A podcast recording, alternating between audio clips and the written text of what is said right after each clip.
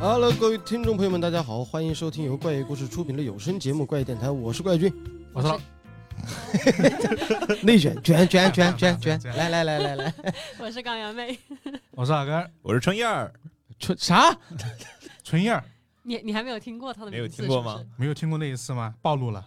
不是我，我上次就想吐槽这倒霉名字是怎么取的。哎，他们觉得这名特别接地气，没有有有个缘由。首先呢，他说他很喜欢晋级夏 宴，那晋级夏宴呢，他又不知道取啥，我们就夏宴就改吧，然后春夏秋冬一个个来吧，然后就春 燕，就是春燕儿，就改成了春燕 儿孙春燕儿，粉丝已经给他就是说让他是那个小燕子的对那个样对了。对，春天的春，对春燕儿。好，行，那今天我们又来到了点到为止的联动专题啊。我们今天来讲讲环界和午夜凶铃。其实今天我们的这个配置非常的规整啊，就比如说我呢是负责了环界这期节目的主持工作和监督工作啊，老根儿呢也是咱们的那个整个节目的一个一个文案的监督，然后我们坤哥啊就是 春燕儿，我们的我春们燕的儿， 我们的燕儿啊，他负责的就是这一期的呃环界的主笔，所以说呃怎么讲呢？就是对于咱们三个来讲，我们是一个递增关系啊，递进关系。就是燕儿哥他的他的可能环界他已经被他已经吃透了。然后呢，对，然后老根儿呢算是也是半熟悉的，然后我自己就属于就是在他们的熏陶之下，把这本书也给磨合差不多了。那剩下的这位啊，我是谁？我为我为什么会出现在这里啊，？我们的刚总啊，刚总今天来的任务很简单，他就是他是啥都不懂啊，因为按熟悉刚总的人都知道啊，他这个胆小啊是出了名的，所以说他要来今天的任务就是当个捧哏的啊，他就是来当个观众，我就是来听听。对，就他的任务就是来替观众问一些常见的一些问题，嗯让我们这样好聊起来，好吧？就光我们三个人来聊聊的太干了啊我，就是突然之间被抓过来的，我真的我也没看过电影，我也没看过书，就我这个这个胆子，我是真的不可能去看那个电影的。啊，反正今天就是这么一个配置，我们来聊一聊，呃，午夜凶铃和环界的关系吧。因为当时为什么要录制这一期，我们其实没打算要录的，对，没打算要录环这期电台了。对，因为就是我们开会的时候发现，其实可以说的东西特别多。然后呢，后来我们发现，如果要做点到为止的话，要把环界给讲明白，就已经很不容易了，因为毕竟是要通过二十多分钟、半个小时这样的一个时间，把这个环界的三本书、两本半吧。嗯，对，两本对，半，还别说四本了，你要在这儿给大家梳理清楚的话，其实已经很难的事儿了。然后你要还要再加点什么私货，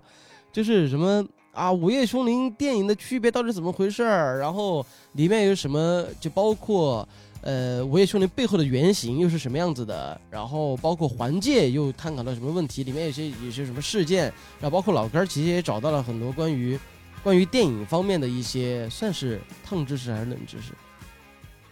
冷知识吧，算应该算，就是应该很多人不会关注到的一些很奇怪 的点。啊，所以说就后来我们就后来在开会的时候就说，要不然这样吧，录期电台 吧。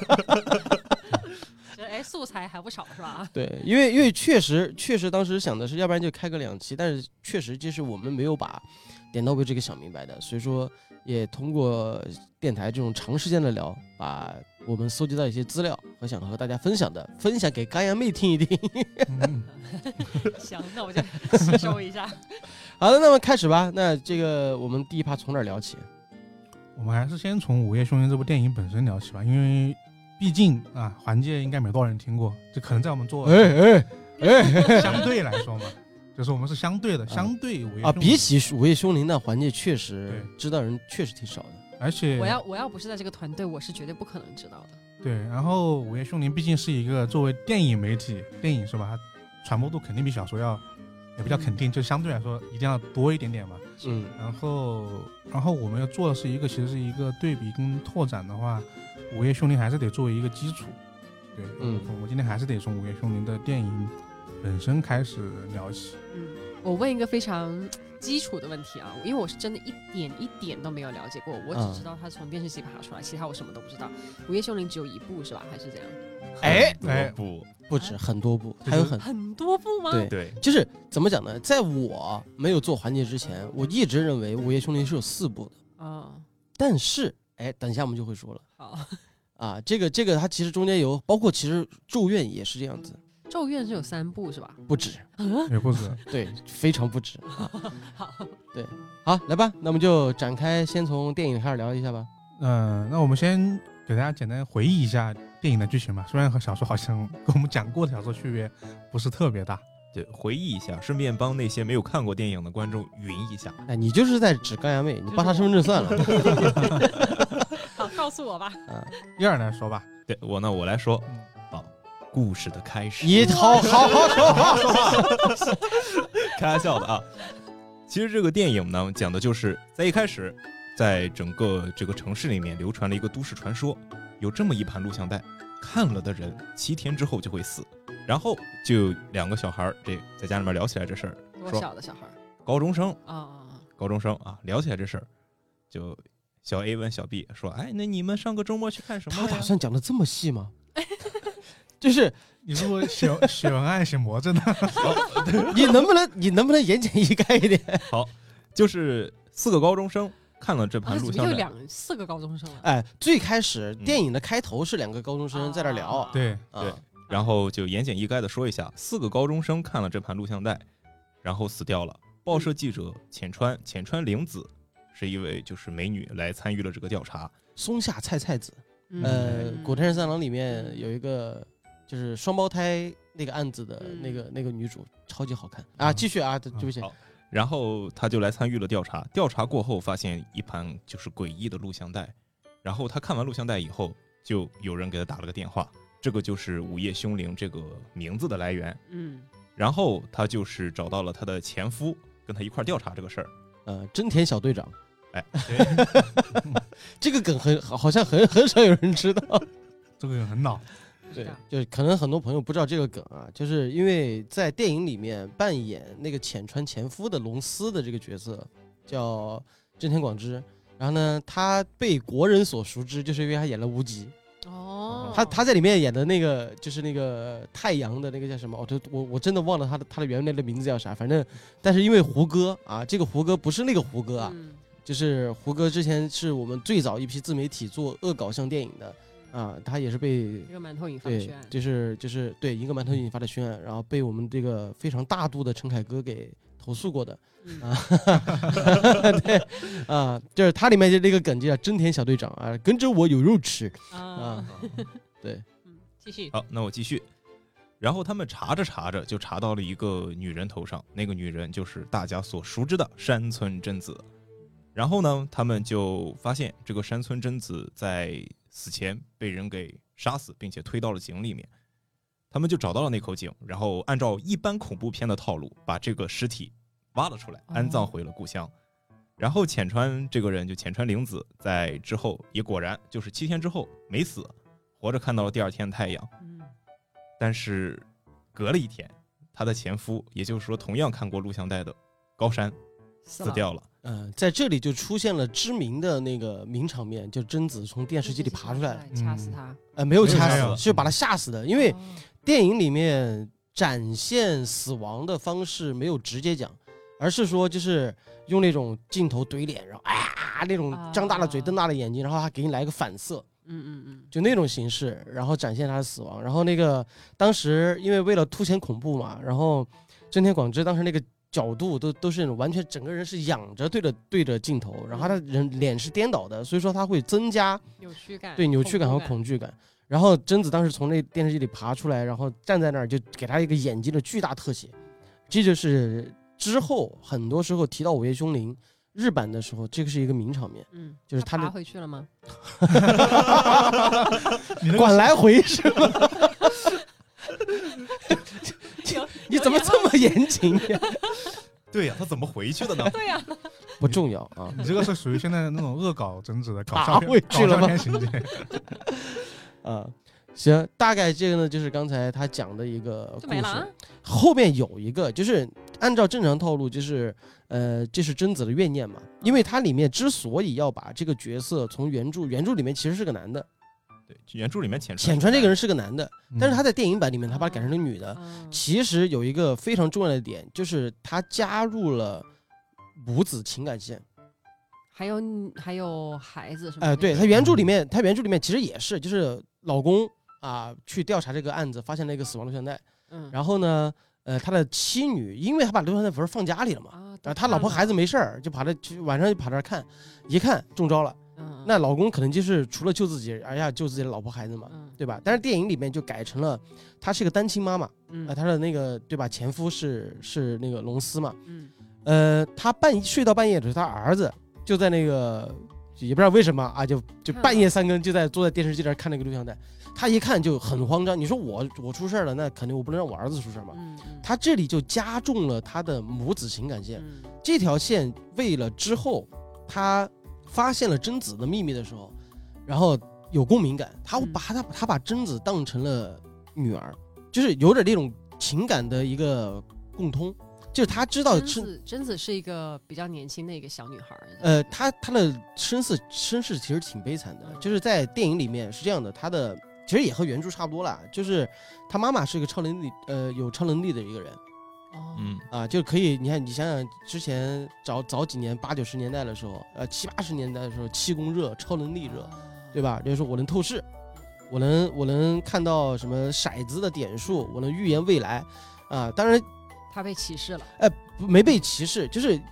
刚出这件事儿的时候，肯定要搞想搞点大新闻嘛。嗯对吧？然后她的老公是个教授，在电影里面是个教授，嗯就哦找了很多记者，嗯就说：“哎，来看看我老婆，对吧？研究成果，一个疯狂的博士，有老婆刚好也也会这个东西，结果翻车了。啊，”然后那些记者就说：“哎呀，骗子啊！啊，你这是毛宝锅啊！”就类似于这种，就开始口诛笔， 对，就就口口口诛笔伐。嗯，然后呢，因为你像，尤其是但凡会一点这种这种能力的人，就有点邪性。嗯嗯啊，这性格可能就有点不对劲。所以说，当时他的妈妈，呃，山村智金子嗯，在受到这个呃外界的外界的干扰，扰的时候，贞子就直接用她自己的能力弄死了一个记者。贞子其实也有一点点，她她她她继承了她妈妈的能力，而且比她妈妈还强。嗯对啊所以说当时她她看她妈妈那种，哎呀，就是那种精神崩溃、难受啊难受，然后她当时就在现场就直接把一个记者给干死了。然后当时记者就面部扭曲着，那个那个非常狰狞，手也很很挣扎。嗯啊，有这么一个情况。然后之后贞子呢又遭遭到了别的歧视，因为她嗯别人就把她当怪物在看了。嗯嗯所以说，贞子的一生是特别悲哀的。然后当他们发现，在电影第一部里面，他们发现她的父亲把她杀，就强奸再给杀害了。所以对他死是他爹干的，啊啊、对，对在电对影里面，在电影里面是这样的。然后他爹就把她投到枯井里面，然后还往里面扔石头。我记得在电影里面，贞子是在活活在里面饿死的，她不是她不是摔下去摔死了。就是在啊电还影里还面有一还有一丝这个残存的时候，但是饿死了，对，但呃，在真电影里面，贞子还有一个补充设定，就是贞子她有很强的自愈能力，所以说她在里面待到很晚很晚才会死。啊，对，所以说她在你还记得她那个录像带吗？嗯就录像带里面有他的，就是在电影版里面的录像带有他的妈妈啊，啊，就站在那儿这种闪屏那种感哦所觉以，这然个后录像带的内容是他们家的一些类似于日常记录之类的哎那种，，对对，有点这种东西，然后包括什么火山喷发的报纸内容哦，啊，哦然后那些爬在地上那些人啊，就是就是经典的在电影视化的时候录像带里面的内哦容，有一个画面是一个像月食一样的画面，就是一个像就是一个光，然后被一个圆啊青挡住，最后就只剩一个环状了。嗯嗯这个其实就是贞子被扔到井下之后，他的爸爸把那个井给他盖上了。嗯，对，嗯就有这么一个一个画面。所以说，当了解到了贞子悲惨的经历的时候，这个呃浅川啊，嗯这个女人，她就有强烈的共鸣。嗯对，所以说再加上她她就是电影里面出现一个手法，就是他们去了那个岛上，嗯就找到了那个岛，然后就去问那个村民，然后她有一瞬间她进入到了幻觉里面，她就目睹了刚才我说的那一幕。嗯然后在这个幻觉的最后一幕的时候，是山村贞子，就是那个就不是我不知道为啥，就年年龄小小，就是长发披肩，然后嗯整个脸都挡住了，就冲他扑了过来，然后抓了他的手。嗯，有反种正想想让他求向他求救或什么的呃，这个就不知道，那种，哦反正就贞子一下抓住他手之后，他一下醒过来之后，就发现自己手上有一个手印，哦哦然后这个手印就做成了之后导演像是。一个节点设计是诅咒。当他把之后去找到了那个枯枯井，然后在里面就一直从淤泥里面挖嘛，嗯后来他挖到了那个尸体贞子的骸骨，嗯然后而且当时还做了一个比较艺术化的处理，就是从里面先捧了一团头发出来，把头发拨开，然后里面是一个骷髅，然后他把这个骷髅就贴在自己脸上，像抚摸自己孩子一样。他是发自内心的需希望贞子能够放下自己的怨念，怎么怎么怎么怎么样。所以说整个这个过程中，你一看就是这个套路的点，就是一个冤这个冤魂，嗯怨我来魂所平命我用爱来平息你的嗯这个怨念啊。当然做完这一切之后出去，手上那个淤那个淤痕没了。嗯但是到这儿，故事就出现反转，就是所有人都觉得他解除诅咒了，但是龙司就死在自己的家里，那他死了以后，这个就是第一集的结局了。没有。没有，这个时候，他们才发现一个问题，就是路平息贞子的怨念根本就不是解决诅咒的办法，嗯，真正要解除诅咒的办法是要录像带是要把录像带给复制出去，因为浅川和她前夫有一件事儿，她前夫没干，但浅川干了，就是因为她不是找到录最早找到那个母带嘛，嗯然后就说她找她前夫来调查，嗯然后她前夫来调查了之后就说，来吧，你把母带拷给我，我回家研究一下，你这份你自己留着，他就做这个举动，就是得把录像带给传出去。所以说，龙司没有这么做，龙司死了。当浅川反应过来这件事儿的时候，电影的最后一幕意味深长，他的儿子不是看了吗？嗯他要帮他儿子解除诅咒，对吧？就是他开着车，他儿子坐在后面，然后旁边放着录像带，嗯，他打了个电话：“爸爸妈妈，你们在家吗？我过来给你们看个东西。是是说浅川”对，给他的爸爸妈妈打对电话就是爸爸妈妈你在家吗？我给你看个东西。然后好像是问了一下家里有那种录像机吗？就录像机有拷贝功能吗？他就问了一下，说好，马上过来，就挂了。这个时候你看到镜头就给到旁边有一个录像带，啊然后他儿子坐在后面，还回头看了一眼，然后就又一个后视镜的镜头，然后最后一个镜头就是一辆车开远了。还有什么要爸爸妈妈？对，这个这个就是在电影版本里面，所以说你能看到它的整体结构非常完整，而且它的弧线也是非常让人理解，而且它的惊吓点也是在那个阶段里面，因为之前的日本恐怖电影还是有的会营造一些视觉啊，然后光线啊，通过这种镜头运用来做，但是这次的这个《午夜凶铃》，它就用了一个非常怎么讲？用气氛去营造它，纯气氛，因为原著里面铃那个铃木光司他的气氛营造就特别厉害嗯，啊，这是第一部的故事。你说这个这个，有段时间不是在传那种什么什么什么信吗？啊然后对就是你得、啊你得、嗯你得嗯什么给七个人，然后不然的话不幸就会降临在你的身上之类的那种倒霉信，该不嗯，会从这儿出来的吧？呃，有点儿这个就是有怎么讲呢有？有有点有可可能能哦哈，呃，其实是有点儿这种关系的，嗯。对，但这个无从考据，那因也不为知道这他这个贞子这个拷贝的这个东西是不是首就是就是第第一次用这种方式对，哈？因为这个其实我们之前在那个文案里面其实是想探讨这个问题的，嗯，但是后来发现电影和小说从这儿开始就走上了两条不同的路。哦，嗯，对，来来继续吧，燕儿，继续什么？继续电影的第二部还是？第二部对啊后面就呃简单点说吧，因为我觉得其实后面就是一个整体大致的一个不同，嗯对，因为后面已经相对小说已经面目全非了， 嗯它其实其中有一部，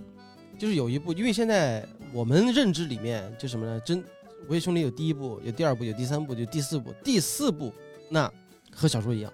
嗯， 啊它，第一二它的三四是对应着环界的一二三四吗？不是不是完全不对，是，这就是我们找到的冷知识， 就是就是啊，我对我也我得给观众说一下，因为我们虽然在大家听到这期节目的时候是环节已经上线了，但是呢，干鸭妹在录这期节目的时候是完全那个环节还在制作制作之中的，嗯所以，她是完全她她她她是不知道的。我不知道。啊，所以说大家多多体谅一下啊，他他不是他不是身为老板不关心员工的工作啊。啊，其实他后面这个我引一下吧，接下来那个燕儿你就你就你就顺着说，就是呃，其实到第二部的时候出现两条分支，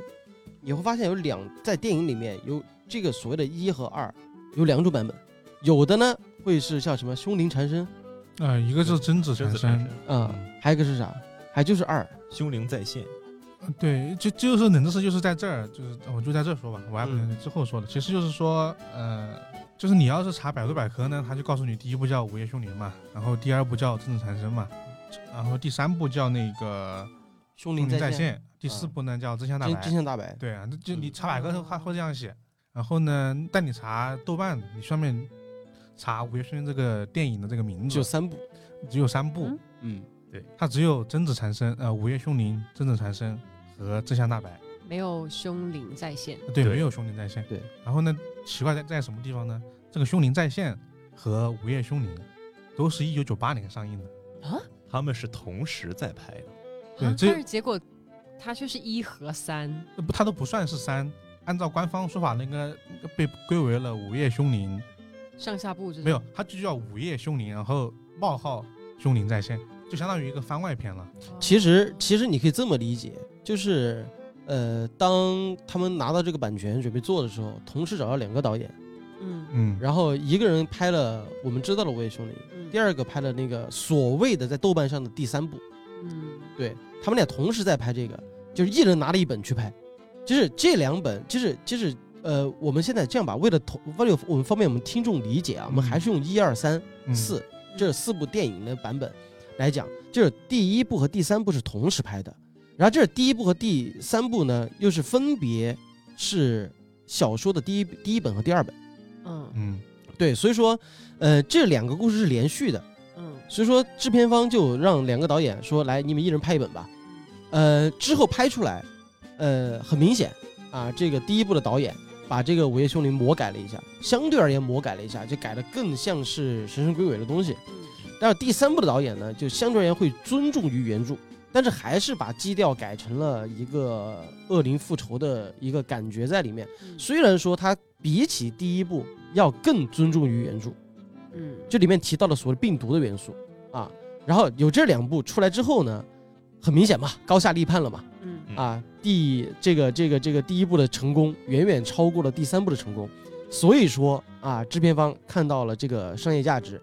就根据第一部再拍了第二部哦啊，在当年其实第三部直接放到了那个 DVD，就是一般电影院之后会发售那个 DVD 嘛，嗯它直接放到的第一《午夜凶铃》的预告里面去了。嗯但是呢，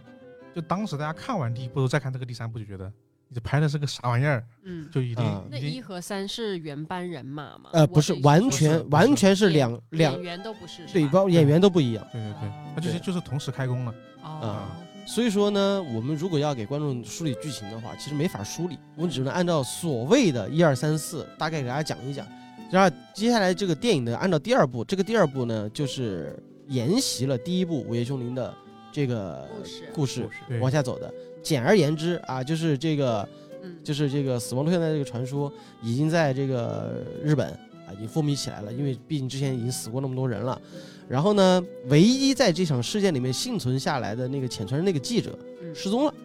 不知道去哪儿了。啊，接下来呢，他的对吧接班人就来了，就是一另外一个记者，也是八卦周刊的，就开始采访一些这个呃经历过的，或者说声称自己有看到过的这个录像带的一些人。就这个故事呢，就纯粹是围绕着这儿展开了，然后包括后面有找到了这个，呃，浅川啊，但浅川的儿子还是死了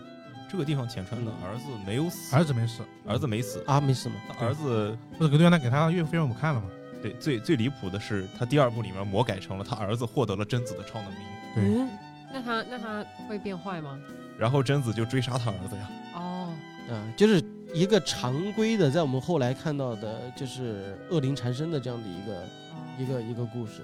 啊，这个第二部的故事其实大概就这样子的。那然第二后部的结局是什么呢？第二部的结局是最后把贞子的怨念引导到了海里面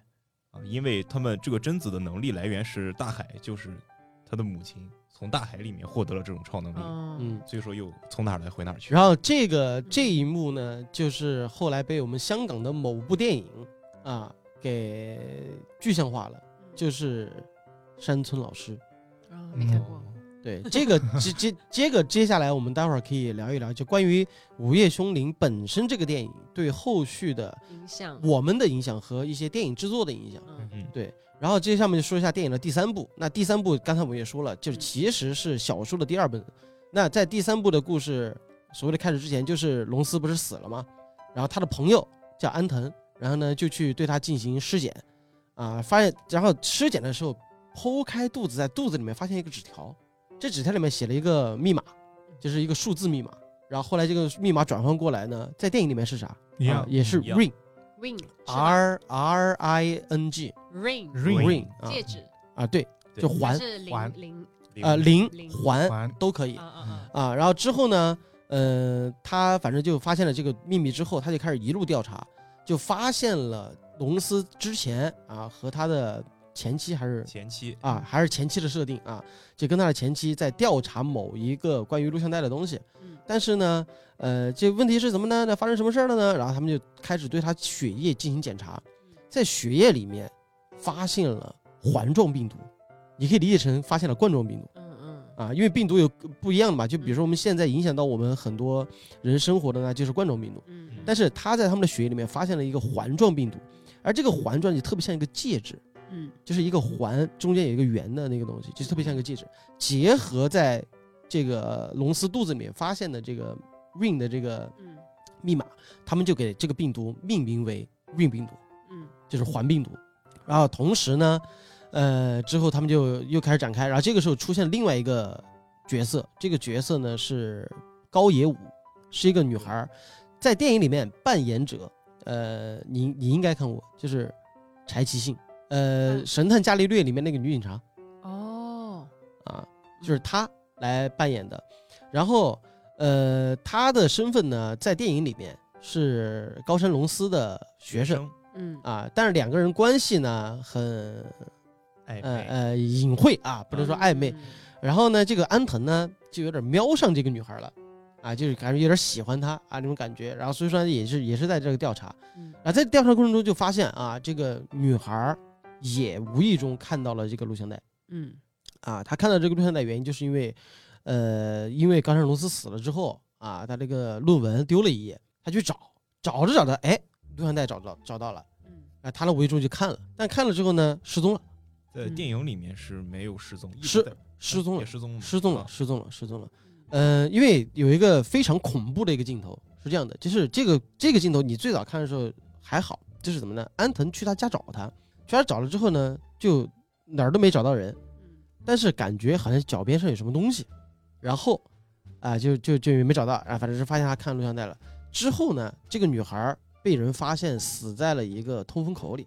嗯冻死的啊。冻死完了之后呢，就发现这个女孩儿怀孕了，甚至还生过，你是说你是说她死的时候是怀孕的状态？已经生已了，经生完了已，经完哦生的了，对，就已经生产过的痕迹。就但是问题来了，这女孩儿就是在因为她的那个电影里面，她是一个高中生嘛，嗯嗯那可能她的是就是整个人还是有贞操在的嗯啊，就是还是个处女。嗯但是怎么着就在短短失踪的几天时间里面，又怀孕还生了，嗯对吧？这是一个最大的一个疑就是惑。说失踪之前是完全没有任何的征兆。哎，对，嗯、后来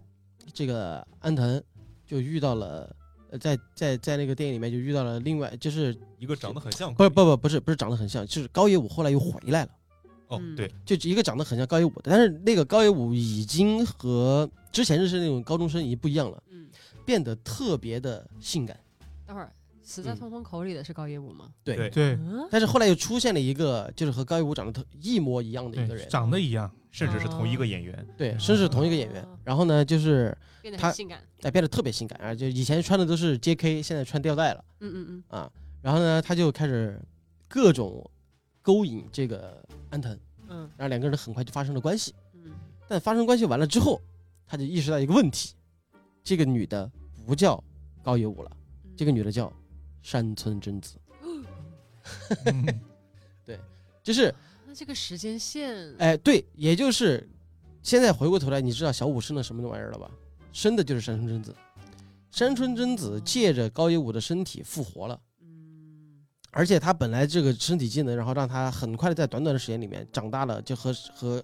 那个高一武长得一就是嗯一样的年纪，因为又是毕竟嘛，对吧嗯？娘胎里出来的，长得一样也合情合理嘛。嗯，啊，就是后来才发现，就是冠状，他的不是冠状病毒，对不起，环状啊环状，环状病毒通过基因突变变成了线状病毒嗯啊，而这个线状病毒，你现在我刚才不是给形容了吗？一个环，嗯环上面有一个那个那个圆圆点嘛，嗯像戒指一样嘛。但这个，当你现在把这个戒指掰直了，嗯那前面是钻戒，它后面是不是一条线？嗯，像啥？火柴金子，哦，火柴，也没啥太大的毛病 哦哦，啊，就是金子。所以说当时就是怎么讲呢？这个这个电影里和小说里面的是解释就是，高野武当时在看这个录像带的时候 嗯啊，就是在这部电影里面，就是已经解释了，其实并不是贞子的诅咒，而是这个录像带里面携带了一个叫环病毒的这样的一个东西，只要你看了之后，你必死。嗯就没有说什么，呃，什么解除诅咒啊，要把这个东西复制出去啊，就没有这么一说。就是你看了时你，间而已，对你看了，你看了你就只只是感染了病毒，只不过通过它不停的裂变，嗯，它产生了新的这样的一个病毒，而刚好在这个高野武在看的时候，它刚好是处于排卵期，嗯那个病毒就进入他身体，然后就开始进行突变，就变成精子攻击了他的他的那个受精卵，然后之后就怀上了贞子。嗯，就这么着，背后有一个贞子的业，但是它的基底其实还是贞子的一个怨念复仇，然后借尸还魂嗯啊，有这么一个一个故事。反正后后来安藤就觉得很绝望啊，然后到最后名场面在海边儿，是吧？啊贞子和另一个人走了过来，啊向着安藤走了过来。啊，那个人是高山龙司，对啊嗯，对，就各种复活，啊，那他那他复活了以后还好吗？就是就是因为怎么讲呢？因为在这个里面有一条伏线，就是高山龙司是这件事件，就是贞子复活的一个操盘手，啊嗯就是因为他利用自己的死，然后引导着安藤去发现了环病毒，然后又通过自己的死去引导在排卵期的这个呃呃小五，，然后去看了这个录像带，但是就他他他利用他自己的死，那因为因为他很清楚他死了之后他的。这这怎么讲？主子在电影好伙伴，啊，在电影里面就有一个好伙伴会复活他，因为贞子在进行了就是嗯、进化之后，她变成了一个可以自我繁殖的人，嗯就是她可以就是比如说她只要有高山的 DNA，嗯她就她就能能能让自己实现把高山给重新生出来，然后很快长大成人嗯啊，就有这这样的一个东西。大概电影好像是这样这么讲的吧？是对，所以啊你要是已经看完节目再来听，你会发现，对他他确实就老老实实在 拍，对他他的他的第三部电影就是特别尊重于原著，但是虽然说还是没有，就是有做了一些小改动，但是比起第一部，他是基本没改了，对就是很尊重原著的。嗯对，那说到这儿，你可能就满脑子开始疑惑了，这到底是怎么回事儿？嗯是哎，对。然后这个呢，就其实就是跟原著有关了，这也是为什么这个原著迷和电影迷的两条非常大的支线。就为什么我说，呃，这个《午夜凶铃一》就已经奠定了未来原著和电影之间成了两条不同的路。嗯啊，像刚才讲了之后，你如果说你真的你真的是作为一个看过《午夜凶铃一》的人，再去看第三部，就是什么玩意儿那个，对嗯呀、对吧？这什么又是病毒，又是什么这复活这又复活那的，其实那个时候观众是吃不消的。所以说，因为一电影第一部拍了第二部之后，贞子彻彻底底就变成了一个女鬼，嗯对，对因为把它形象化了。嗯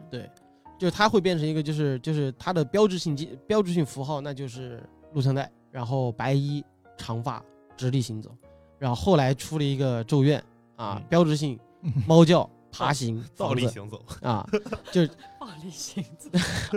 对啊，那这个这个这个就是典型的一个女女女鬼的一个经典荧幕形象嘛。那这个不可否认，电影是成功的啊。嗯，然后第四说部的我都有点想看，但是有点害怕。呃，电影确实，但是你可以看点到为止，好吧？ 啊，到第四部就呃，其实和这个怎么讲呢，书差不多啊，啊就是差他那差挺大差的挺多了，呃很多对第四部呃怎么讲呢，就是我说差不多的原因是因为它书里面其实有一个非常大的断层。它前三本是一个非常大的一个首尾相接、伏笔互相影响的一个一个不同，第四部它就是一个填补，人物设定集这种感觉，就是它小说里面的这个呃内容就分别通过三位女性，嗯是三位女性吧？呃啊对呃两男两女一男吧，其实那个男性也是在想贞子的故事，也啊是女性，啊，那也嗯是三国女性，对，就是三位女性。嗯通过三位女性去做了一些补充，比如说像小说里面就讲到了高野武，他失踪那几天去干嘛了？然后贞子那边，她贞子从她遇害到她出生中间又经历了什么？然后还有一个是最后一个是那个呃安安藤阿星，阿星啊阿星，就是阿星，现在说阿星你肯定也不知道，嗯就是对某一个主角的妻子嗯的一个故事嗯啊。那在第四部的电影里面，那就彻彻底底把贞子这个 IP 给玩坏了。对固化不是也不是玩坏了，就是固化了一下对。就是影视这边，你毕竟你看那个前面的那个从电视机里面爬出来的女鬼这么印象深刻，那干脆我们就把贞子的故事和陆三代的起源好好的再讲一讲啊。但是呢，就已经已经已经预讲的很离谱了啊，就是不是之前不是说了嘛，就是贞子被她的父亲给害了嘛。嗯然后在这部这部里面就好好讲了一下贞子从出生啊遭受悲惨命运，再到所谓的一个关键性的一个标志叫飞翔剧团。就贞子，因为贞子外形长得很好，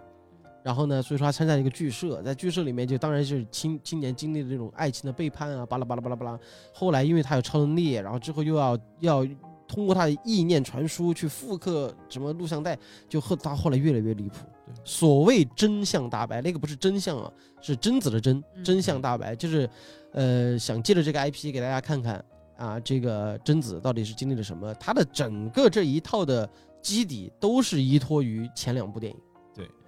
然后在那个里面，其实我觉得在第四部里面最就是为了圆之前两部的设定，把就是贞子这个形象给基本上割裂的很明显。就是它里面会有一个设定叫，呃，贞子她父亲是一个疯狂的科学家，然后他把他邪恶的人格复制出来一份儿，也就他叫小贞子，然后嗯让他善良的人格大贞子去这个生长就长大。嗯然后结果他那个大贞子进了那个飞翔剧团啊，小贞子就被关在小屋里面，就觉得很不甘心，凭什么你在外面过那么快活？他就去飞翔剧团捣乱，哦，但是对是双胞胎，不是双胞不胎是就是同一个人，他相当于是嗯把哦就是同一个离谱，就是在于他把人格进行分离对哦嗯啊，就是一个人有两个人格，但是他的肉体只有一个，没有，就是连肉体都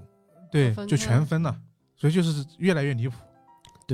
其实四部电影，就是现在目前为止还还不包含 TV 版哦，嗯，嗯，还不还不包含 TV 版，嗯四部电影都找了四个不同的人来演演的贞子。看着不难受吗？ 对呀、 没有对 呀、不然呢？其实其实第一部贞子其实讲道理不能算一个演演员嘛，因为他没有怎么没有这露过脸不是吗贞子不是人演的吗？你没有没有 没有，其实他换的主要是女主角，但是女主角他他他是那个演员，眼啊睛的演 演员，就是其实没有正儿八经的露过脸，哎，对，就对啊是就是没有长发盖着脸嘛。对，其实这个也变成了之后，就是这个我一直想吐槽的，就是因为到后来不是《咒怨》出来了嘛，嗯所以说就出现了日本两大知名女鬼啊，，一个著名钉子户嗯嗯啊，这个加耶子和一个那个老老前辈啊，这个录像带的山村贞子。所以说他们之后不是出了一个贞子大战加耶子吗？是 啊，就那个就严重刻板印象，嗯就是贞子就是一个不露脸，就是那个头发就把脸给遮住的。你嗯甚至你可以把它理解成那个辫子姑娘，啊，就香港那个都市传说啊，嗯是正面背面都是头发。都是头发嘛啊嗯嗯然后她就是直立啊，长裙，然后手这样支着，反正整个人就是笔直那种。嗯然后加叶子就是不好好走路，就趴在地像上那种。像只蜘蛛一对，样其嗯对对对，嗯就那种。然后旁边还携带一个带着拖家带口的啊，那个俊雄啊，他们俩之前就拍过病毒病毒广告，就是就是他们俩有不同的区别。但这个说实话，在 IP 形象塑造上是没有问题的，嗯但放在那个电影里面就问题巨大无比。就是当时，因为像像是贞子的标志性标志性的东西就是就是头发，嗯对啊，所以说当时那个那个那那个破电影，他妈的就就有一个非常大的一个名场面，就是如何去对抗加耶子在那个房子里面的诅咒，就是那个一个道士就想了一个办法，就是把那个录像带 就是就没进是去，就是这就是他前面其实分了两条线，就这整个电影他分了两条线，一个一个是一帮人去作死，跑到那个屋子里面去冒险，嗯另一拨人作死就看那个录像带，嗯这一一拨人被加耶子缠上了，一拨人被贞子缠上了。哦然后后来他们就想办法，就说找了一个人，给他们想办法，就说怎么解除这个诅咒。那 OK 啊，让他们两个互打呀，他们俩，对吧？然后所就以多少然后就是这样子，然后他们两个就就啊，就就打起来打了。起对来，了所以说就那个电影名就来了，《贞子大战加耶子》嗯啊，里面一个名场面就是那个人打开那个门，就来开门，然后啪把录像带往里面一扔，然后一进去这个录像带砰就开始冒头发，你就发现一个直立的女人啊，就你看菜市场两个女人打架，一个一个趴着，一个站 着。打来打去，后来他们俩就掉到那个井里，然后那个那个那个就是他们希望通过那个井把那个两个女鬼给封印了嘛，嗯结果掉下去之后，两个人融合了。 果就合体了。嗯 OK，问题来了，他们是什么样子的？ 你看，一个人一个人是趴着的，像嗯蜘蛛一样；一个是笔直站着的。合体之后站着这样吧， 对，你可以看见那个那个纯粹他妈是个 搞笑片，那个不是恐怖片，我 那觉个得巨搞笑，那个是个搞喜笑剧片，真的， 就它氛围营造的巨恐怖，但是就是后来发现哦完蛋了，结果没想到想想想干掉两个大魔王，没想到两个人融合了，就就是就就这个就这个就是很典型的在通过《午夜凶铃》的影响。嗯，给贞子制造了这么一个刻板的印象，包括后来还还还有什么，呃，后来还拍过什么《午夜凶铃》的什么什么什么新的电影贞子三 D 三 D 啊，甚至三 D，哇，那个更离谱，我那操！是英缅拍的是吧？ 对，因为因为随着时代进步了嘛，贞子不可能从电视机里爬出来了嘛，嗯那改电脑了 啊。对，因为他那个时候贞子的那种恐怖，就还是还是依托于录像带的诅咒，嗯，啊，因为那个时候录像带的载体已经变了，变成了这种自媒体了，在 YouTube 上面就有很多这种视频，那就嗯另外一种方式在传播，但是就，但是那个时候就纯粹打这个呃贞子的噱头啊，打这个 IP 的噱头，在不停的割韭菜。后续的两部三 D 一二其实都是就是就是割韭菜，其实就是这个 IP 又没感觉又有可以拍的地方，但是它对实在整不出新剧情来了，对嗯就，是重复。所以说你会思来想去，电影还是第一部经典，嗯对你它不可否认的经典。电影的第二部其实就已经在重复了，这种产生基本上故事线就是你要分主模块的话，那就跟《午夜凶铃》没什么区别，也是诅咒开始杀人，然后换了个新女主就开始调查，嗯调查之后好好贞子的诅咒，然后再怎么去抵消这个诅咒，一模一样。嗯，然后美版翻拍的时候，其实也就是沿用了第一本，就是也同样是个女人，然后有一个非常重要的孩子，但她那个美版里面那个孩子就更邪性，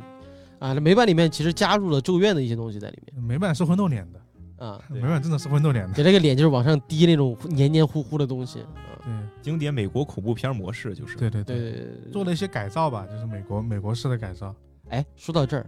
你们应该没赶上啊、应该能赶上归赶上了，但是我可能有幸啊，在《午夜凶铃》上映的时候啊，那个时候我还是脑就是应该算是小学了。嗯，啊，你们那个时候多大？啊他是八，他九八年上映的，呃九八年上映，我啊我反正那我反正那个时候我不可能看这个电影，那个时候还没我呢，哦，啊， 你多大？我是九九年九生九人年吧。哦， 对我我我我我印象特别深刻的时候，那个时候会流传很多都市传说，是，嗯，就是吓死人啦啊，然你后知道它上映前后去看的啊？我没敢去看，就是那个时就是候但是那个时候已经就是比较火了，是不是？没有，当时时哦肯定特别到火了是吧？当时应该就是录像带到到国内吧，呃，上映吗？不我可能我吧记得我不知道是不是我记忆错乱，我不知道是不是我记忆录错像厅乱，嘛，嗯我记得我们电影院好像真放过《午夜凶铃》。真的吗？对，我记得我们那儿好像真就皮县电影院，就是一个真的就那个是特别小的，就是我当时记得真真的就是海报在那儿，我甚至有段时间不敢去电影院那个地方。哦，就因为光那海个报海都报可就很怕吓了人，对，因为那个电视皮县电视台和四川电视台还还有有有有打过广告，嗯，就有有有播放过那个当时《午夜凶铃》的预告片，我印象中好像是这样的，因为不然不可能就是传的那么厉害，嗯，懂吗？如果它只是录像带的话，它不可能传的那么厉害。嗯啊，所以说后来就是就传说什么哇，这今天电影院吓死人了，怎么怎么怎么样？但我觉得啊，这个说法后来回味一下，你会发现就是有很多版本，尤其是当互联网再加上 DVD 科普的时候，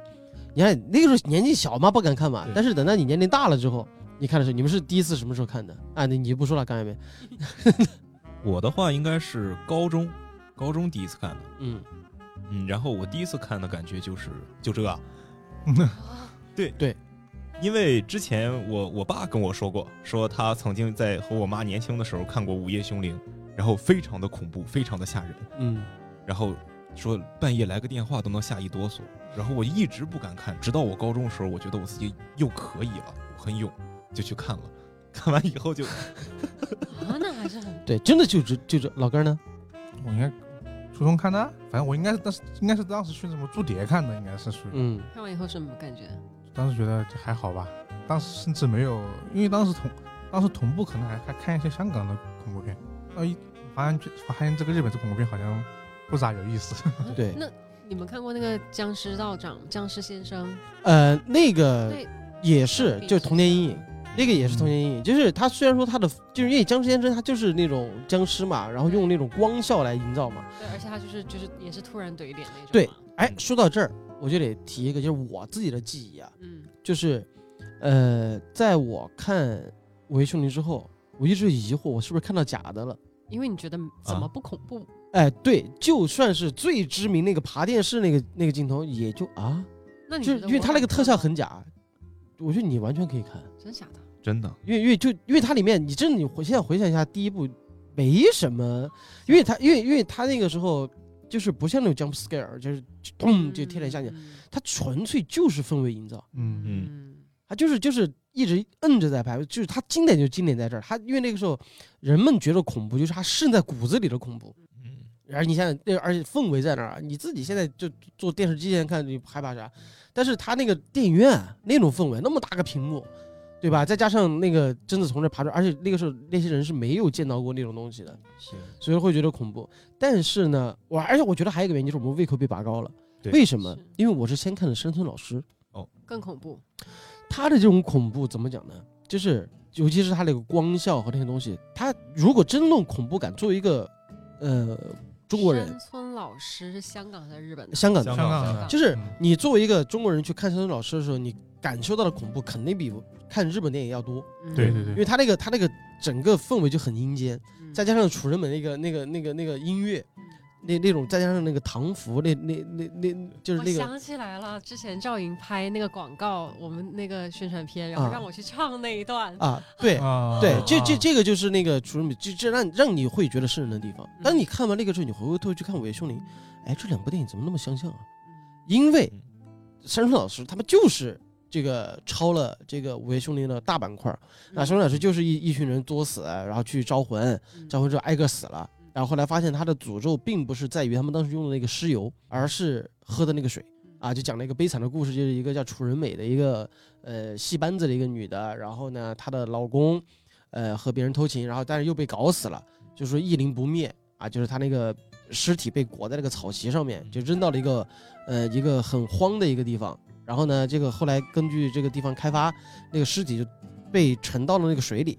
嗯嗯然后那个水里就有了那个呃楚人美的怨念，但凡喝过那个水的人必死无疑嗯啊。然后之后他们也是想想办法破解去解除那个诅咒，然后之后就出现了那个楚人美出现的名场面嗯，而这个名场面就是贞子从店里爬出来之后几乎如出一辙，嗯只不过从一个呃日本的一个女鬼变成中国的一个女鬼，然后这个女鬼穿着一种紫色的那个长衫，他们走路的方式都是一样的，就是那种什么，呃就是高低肩啊， 就就是腿是不打弯的走，对对对，然后这样手就在前面这样这样做，然后然后之后就就是就是化解了他的诅咒啊，就是有人沉到水底，因为他们沉到水里之后要去找他的尸体嘛，然后就必定会喝到那个水，那喝到那个水你就会必死，但是有人就为了化解他的诅咒，后来呢就是那个就所谓的那个楚仪啊，就楚人美不是留了一个镯子嘛。就把那个镯子给他戴手上，就说现在已经死很多人了，你已经复仇完了，你们安息。啊，最后那个名场面就是那个楚人美那个手伴随着那个那个越剧的那个音乐，那个手就是从一一只手就就慢慢的从那个水里慢慢往下沉，嗯因为楚人美当时死的时候那个手就一直这样支着，啊，之后他这个沉下去，啊，就大概这个故事就结束了。然后这个里面就还有一个名场面啊，就是里面有一个主角是吴镇宇嗯嗯啊，他给他自己喜欢那个女生系了盘录像带，录像带的内容前半部分就和电影里面的内容一模一样。嗯啊，它里面有一个那个呃，维修林原来原来的那个录像带里面那种不是有个呃男的盖着那个白布，然后哦手对在那儿指吗？对对，在我在山村老师里面，这个镜头就是一个男的盖了个白布在那儿指指指指指着镜头了，然嗯后把手自己拉下来，就是吴镇宇就是嘣，有没有吓到啊？然后吴吴镇宇当时在里面的那个呃山村老师电影里面的设定，他就是一个学心理学的。啊，他帮助这个女的在这个这个这个破解这个事情，然后包括他最后也是用爱化解了嗯嗯啊，就是那女的吓疯了，我那个楚人美已经来了，她说没有啊，没有啊，我没看见，她其实看到我没有看见啊，这个这怎么怎么样，啊，就那女的变成楚人美了，她就一把把那个楚人美抱住，嗯，啊，楚人美的怨念就化解了，她这个抱也和这个围兄弟那面个爆头颅，对，这还是回到那个核心主题，就是用爱，但是它这里面是爱情嗯，啊，但是那那个里面是亲情，嗯对，我觉得山村老师更吓人一点，就是他跟我们的文化是同源的，就是尤其是我是听不得那种就是阴森的地方有那种唱着那种老戏剧，对，唱老着的戏戏的那种腔感那觉种，哇，就是后来流传很多恐怖，就是很多都市传说嘛，就是你去百百度上搜，就是就是我是不是看了假的《午夜凶铃》了？嗯就你你先看了山山村老师，你再看《午夜凶铃》，就觉得啊，就这，对啊，就就很一般。而且就是说什么那个时候，然后就就很多说法。第一种说法就是，剪辑师在剪《午夜凶铃》的时候，吓死在嗯因为拍的太恐怖了嗯啊，吓死在里面了。但是作为后来从事影视工作的我们的人会发现，不可能， 因为因为我们拍东西都是每个镜头拍照拼在一起的，然后因为音效各种方式才能造成这个效果。剪辑师怎么可能剪片子的时候把自己给吓死了？ 对吧？因为后来我们是从事影视工作嘛。然后呃第二种说法是，当时日本播播《午夜凶铃》的时候，它采用了一个技术啊，这个技术就有点像仿三 D 的技术啊，嗯反正这个技术是什么呢说不明白啊，反正就不可能像那个《阿凡达》上映之后那个上映技术，但是那个时候日本采用了个特殊的投影技术啊，那个时候让让人觉得真真的从荧幕里爬出来了，，后来发现也不可能。啊，因为发现景别就卡在那个样子，而且当时爬上去景别那么远，你怎么会觉得？而且当时那个电影的那个遮幅和宽幅和现在完全不一样对，它是那种应该它比例是完全不一样，所以说完全没办法营造出这种效果，嗯，嗯，而甚至那个时候电影都没有遮幅的概念都是噱头吧？可能啊，就是对，就是其实就是为了找补这个话，直接被传开了。应该对，是因为就是因为你看它的因是在于午夜凶铃吓死过人，嗯但是当有人真的再去看的时候，发现这个东西至于吓死人吗？嗯然后所以说就有人不为了填前面那个环，就说了啊，你不知道这是删减版啊，嗯万物皆可删减版。我说《精灵神捕》也删减版。 对，所以这就是当时整个这个电影流传出了一些很有意思的东西，包括你刚才说的那个什么什么诅咒性嗯，啊，要传递诅咒，然后控制吧，这个放到现在不就是病毒营销吗？你不觉得吗？要转发点关注，啊，对，啊，对啊，啊，你你你现在去 B 站说一下，就是就是啊，这个不转发，转发了三个人啊，你看完之后必有好运 啊， 我们这个节目质量就就已经变高了，嗯好吧？那么现在刚才通过了很长的这个时间来聊一聊关于电影的这个东西啊，那嗯接下来我们就会掰开了揉碎了，在下半部分给大家聊一聊关于电影和小说到底有什么区别？尽管啊，还是那句话，这个电台在播出的时候，其实我们小说已经讲的差不多了嗯啊，但是就当给刚刚没讲讲听吧，是好吧？ 那我们听一首歌之后，我们再一次回来。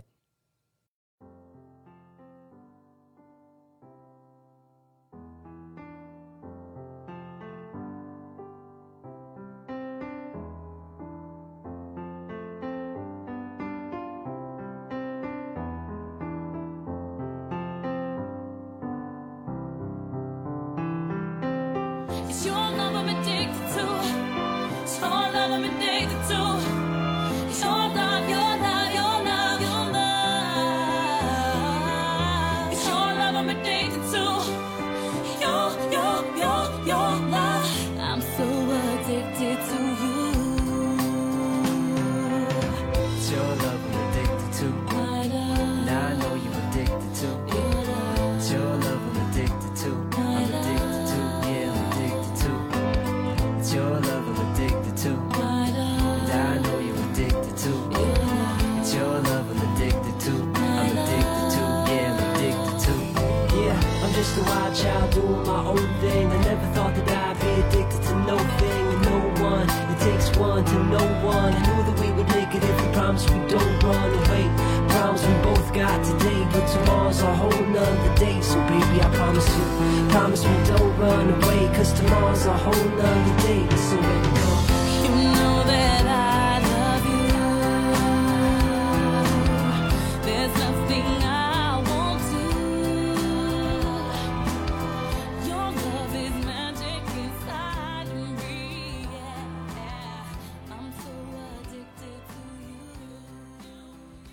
好，我们现在欢迎回来。我们半首歌之后，我们要开始聊聊我们今天的环界和午夜凶铃。在我们上半趴呢，我们刚才讲了这个关于午夜凶铃电影啊，就是它这个系列的一些大家知道的和一些不知道的，和我们自己啊、也知道的乱七八糟的一些东西吧。不知道大家听感怎么样？但我们现在接下来这一趴呢，我们就来聊一聊环界这个小说我想再问一个问题啊，啊。就是我刚刚上半部分不是问了关于《午夜凶铃》的一个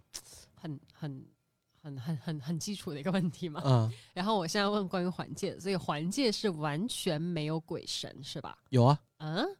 没有啊不是病毒吗？他第一本，他自他如果说他第一本这样看的话，那也有啊不是的呀。那应该也第一本也不是鬼，第第一本也是对病毒，但是第一本的氛围营造写的极其恐怖，就像对就像个鬼鬼故事是吧？小没有呃对对恐怖故事，嗯，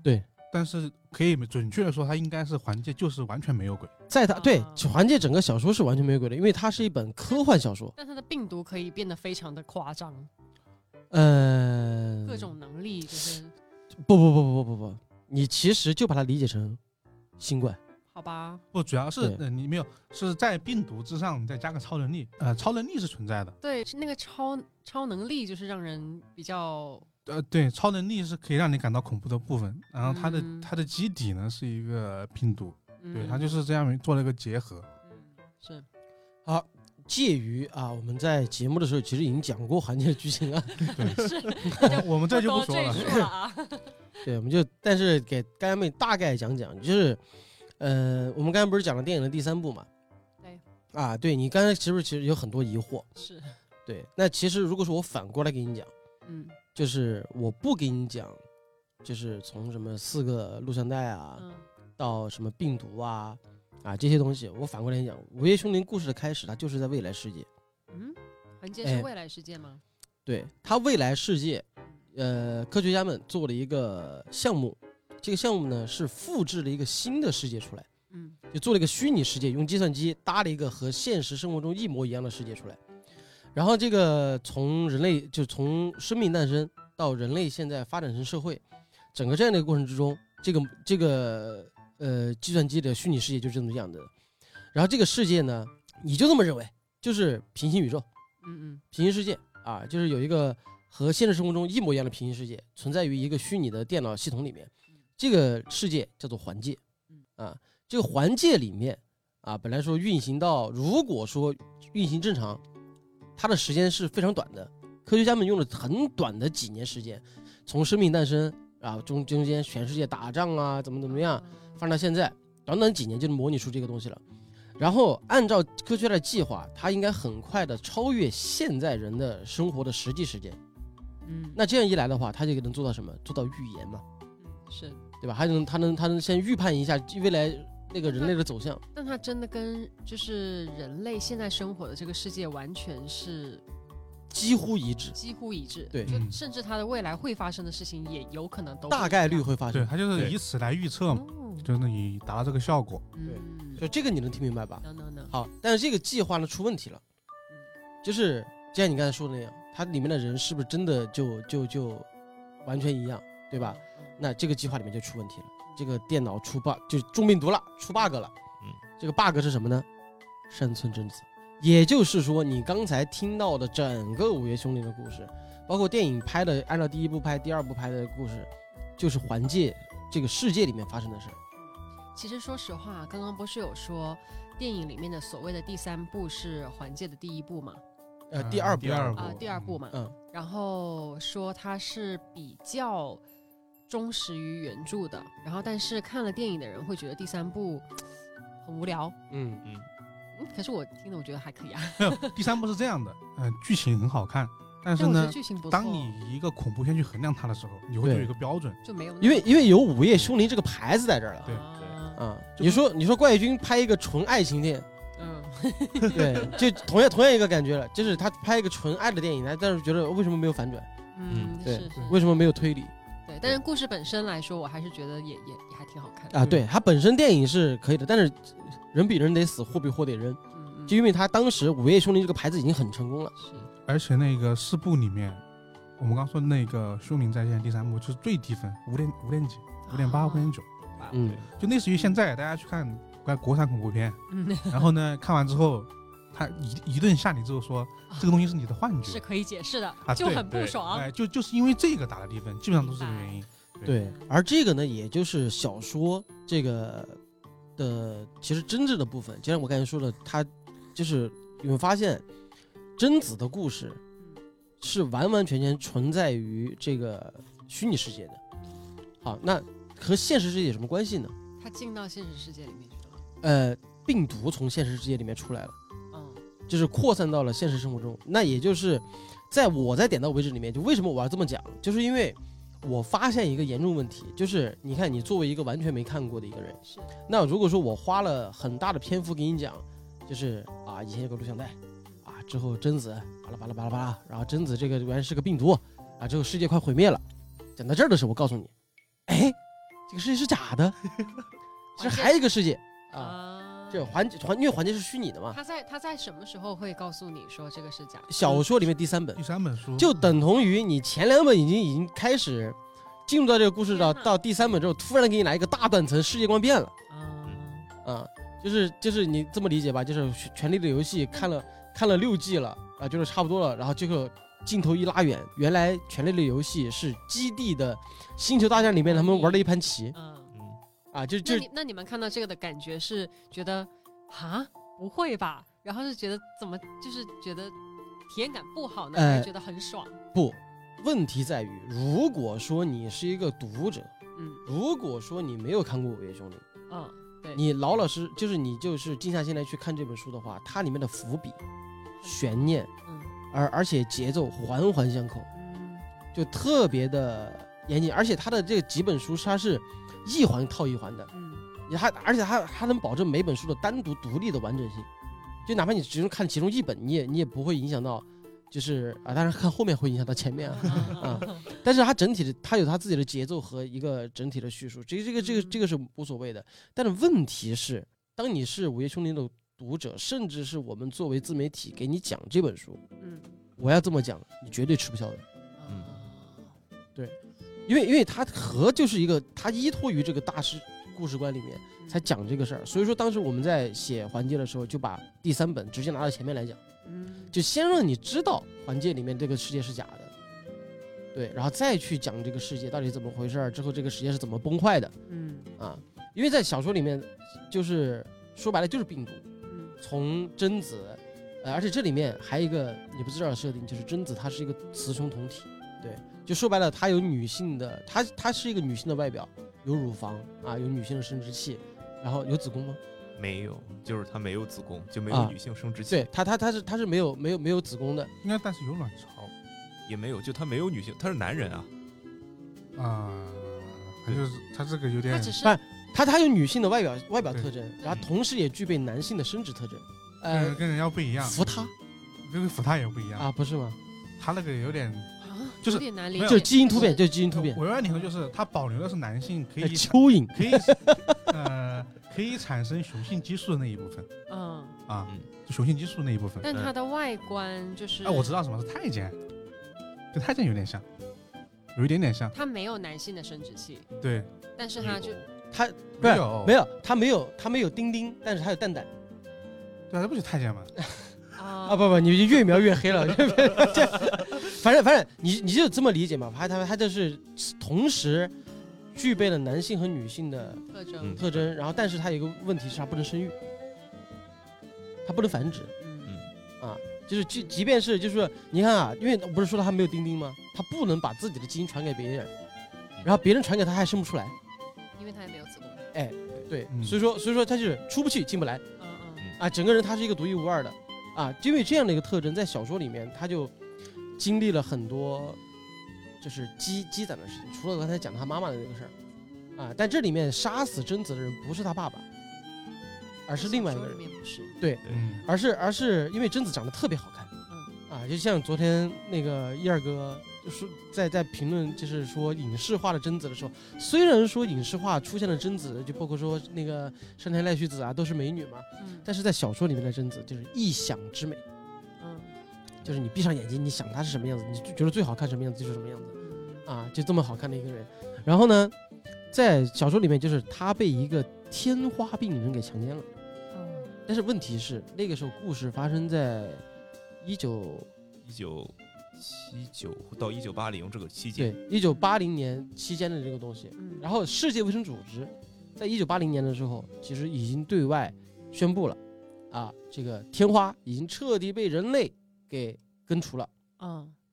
但是好巧不巧，这个人就是最后那个人，哦他只要他活到死，不去造孽，啊，他只要不去不去祸害别人，嗯那这个人他就是就是没事儿了嗯啊。这这个人是个遗珠嗯啊，但是呢，他在就是突然有一天，你可以理解成精虫上脑了嗯啊，就把贞子给强奸了，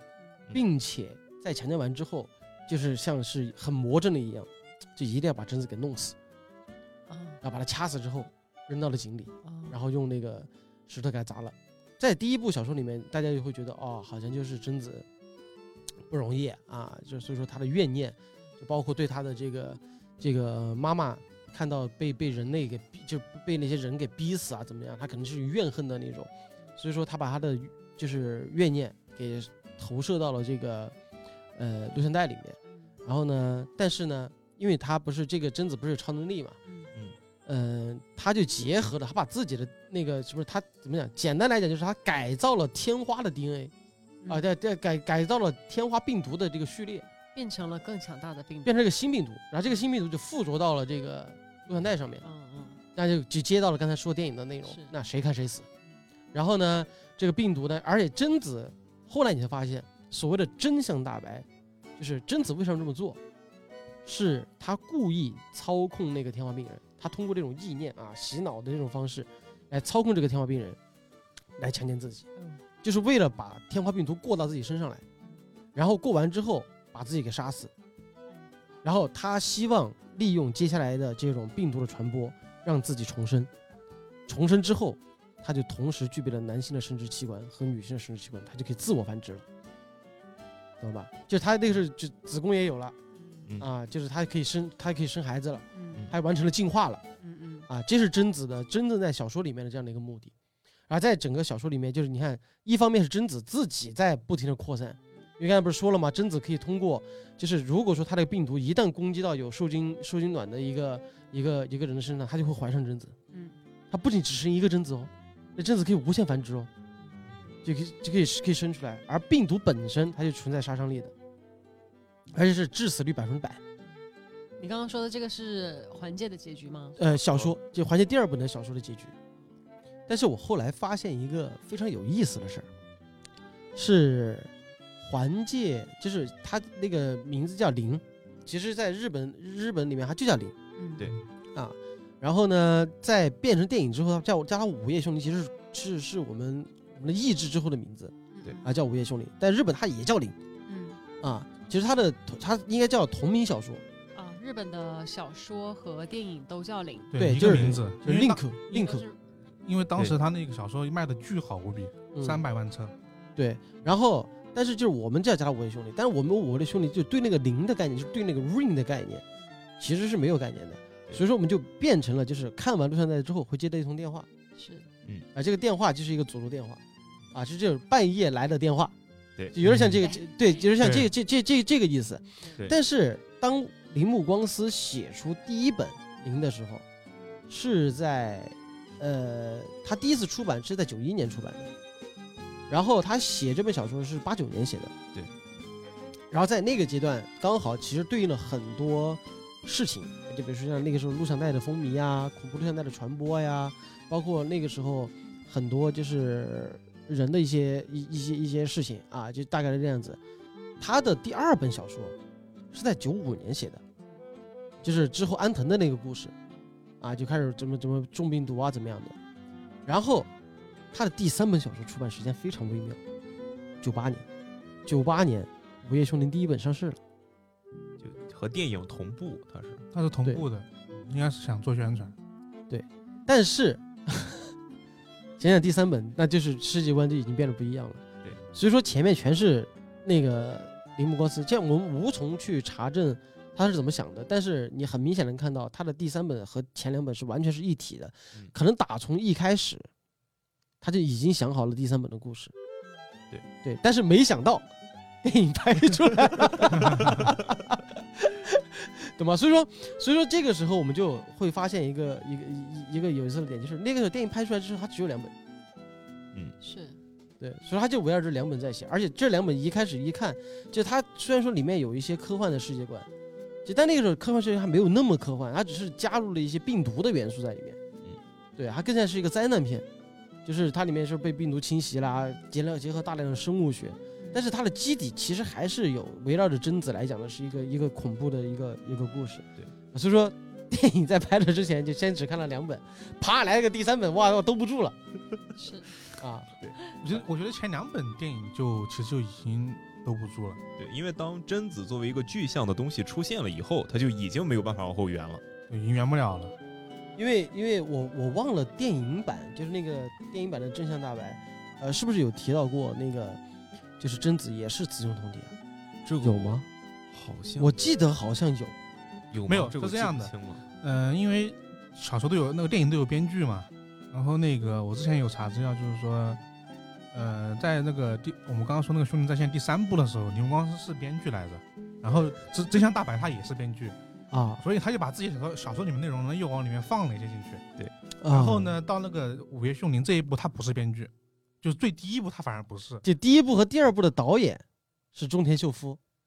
第二部好像也换了，呃，是是，是吗？是对，啊，第一部、第二部就是他那个延续性的那个，就是延续贞子是女鬼的这条世界观的导演就是中田秀夫。对，反正那两个都没有你们光是什么事儿，导致他自己也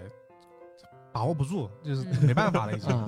然后他他就再把后面两部里面又把这些东西设定给加进去了一点点，但因为已经，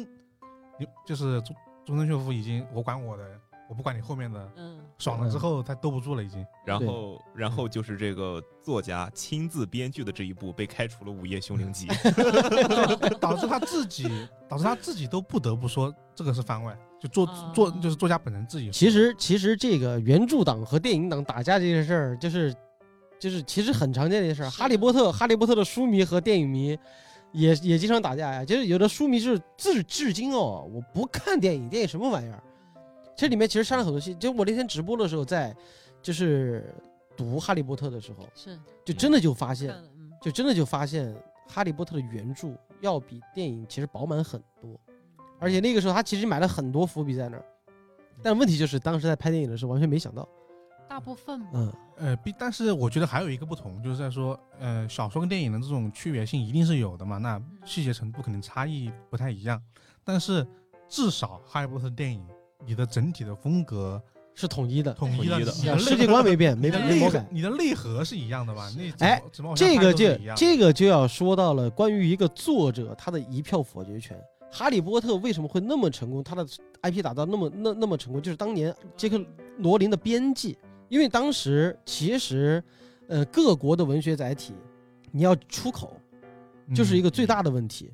就是当年当年《哈利波特》在写出来之后，它在它是英国小说，对，就是而且在那个时候它是英国儿童文学，嗯， 嗯，还没有上升到那种那种多大的。到现在，《哈利波特》其实都是儿童文，呃，就是儿童文学。嗯，嗯，他的编辑当时在受理这个市场，他就发现了这个小说的一个大的潜力，他就想方设法要把这东西进口到美国去。嗯，嗯，那我该怎么去聊？怎么样？怎么怎么样？然后直到《哈利波特》火了之后，他帮罗琳争取到了一个东西，就是一票否决权。就是我什么东西，只要我罗琳不点头，那就那就不可能。所以说，当年在拍《哈利波特》电影的时候，很选角华纳那边是很就是希望扩大市场，是希望能找到很多美国演员来演的。是嗯但罗琳就说了，我一定要英国演员来演。嗯嗯就导致了后头很面很多那种知名的，就等同于我中国要拍一个电影，我一定指名道姓我要仁义的演员，嗯，嗯对，就就是那种，就发你会发现很多那种老戏骨啊，知名的英国明星啊，都都去里面客串过嗯，对，所以说像中国改编 IP，对吧？近几年那就比较幸运的就是在 IP 系列里面比较成功，就是就是马上八月就这个给给鹅打个广告啊，但是因为这确实是我自己的一个一个一个爱好，就是八月三十号云岭、哦云南虫谷云南虫谷鬼吹灯哦马上要开播了，所以说这个也是大家讨论的一个问题，就是中国一直在说。这个我们要打造 IP，学漫威，学宇宙，但是就是一个根儿上的一个问题，就是对于自己品牌形象的一个把控。早些年很多不管不管是这个徐磊，就是南派三叔，还是天下霸唱，还是就包括江南，嗯包括就后面一些有 IP 系列的一些作者，其实那个时候他们是没有意识的，就把自己的 IP 拿出去改编，而甚至他们是没有能力再去对自己的他没有那 IP 个说什么东权西没。有，主要是没有权利，没有因为权利签给网文那个集团的。对，这是我之后我改要怎么改，那是我的事儿，怎么去卖也是我们的事儿，所以说没有没有办法。但是后来电影制作人、影视制作人他有这么意识之后，他会固化这个 IP。但早几年其实也是在其实现在越来越多的都会比较征求原原原原原作者的意见什么之类的了。啊、对，所以说这个这个算是一个好事儿吧。那所以扯回来啊，刚才 怎么又扯到一起其实其实还是还是有相关，就是在于说日本那边观念还挺不一样的，他们就觉得我的作品跟我改编的作品是两个作品，对，嗯嗯，所以你看石人庄的电影奇难无比， 就是还有包括很多种类型都是的，因为他们就把他他姨妈当成了一个你的导演的一个第二创作了。嗯，对对。好，说回来，那就是干妹，我要跟你说一个事儿，就是环界里面很多事儿都是真事儿，啊，嗯就是它是有有原型在的。嗯对，比如说刚才提到的，就是有超能力，然后被就贞子的妈妈在电影里面和小说里面都有这么一个设定，就是她的妈妈在自己嗯、呃展现超能力失败之后，呃，然后被各种舆论啊，虽然说现在我我觉得那个时候要有网络，他妈死得更快，对是啊对，就是就是就是被被被所谓的网络暴力的，嗯那就是就是被记者口诛笔伐，你个骗子啊！嗯然后村民也是说你个骗子啊，然后他妈妈受不了了，就是跳火山了，嗯就就自杀了。这件事儿是真事儿，就是有一个原型，这个人呢叫做北，嗯、叫做那个那个玉传千鹤子。这个你去百度的话，只搜千鹤子，你就能搜到所谓的千鹤子事件。嗯呃，当年在日本的熊本县嗯啊，有这么一个就是有超能力的人，而且这个他的时间呢是，呃，千鹤子是出生在一八八六年，然后死呢是死在一九六呃一九一一年嗯啊，就是他当时就是一个，呃，属于一个有有这种超能力的一个人，然后之后也是因为这种怎么讲呢，就是。呃，翻车了，然后就所谓的那个时候嘛，就不是有很多学界，就是学界权威嘛，然后发现他自己这个能力不行，然后就开始慢慢被否定了，就一个被捧上神坛的人，然后慢慢被否定之后，就受到了各种舆论的攻击，然后最后就是选择了服毒自杀。嗯对，就是在一九一一年一月十八号的时候，就自己是要是你算一下他年龄嗯，多大？一八八六年和多少？一九一一年一九一一年，二十对五岁，二十四。二十四岁。就就就就就然后就死了。然后之后，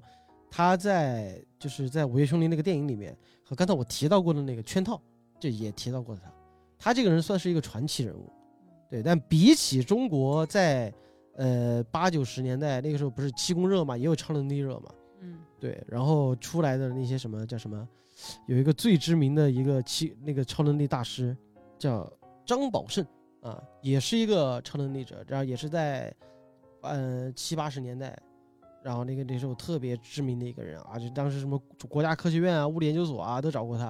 然后一直说对他深信不疑。但是后来去也也是确定，好像是他这个人也是在前几年去世的。嗯对，然后有人反正有留下了很多说法，有人说他是骗子，嗯有人说他是真的啊，被迫于舆论压力怎么怎么样。嗯，但是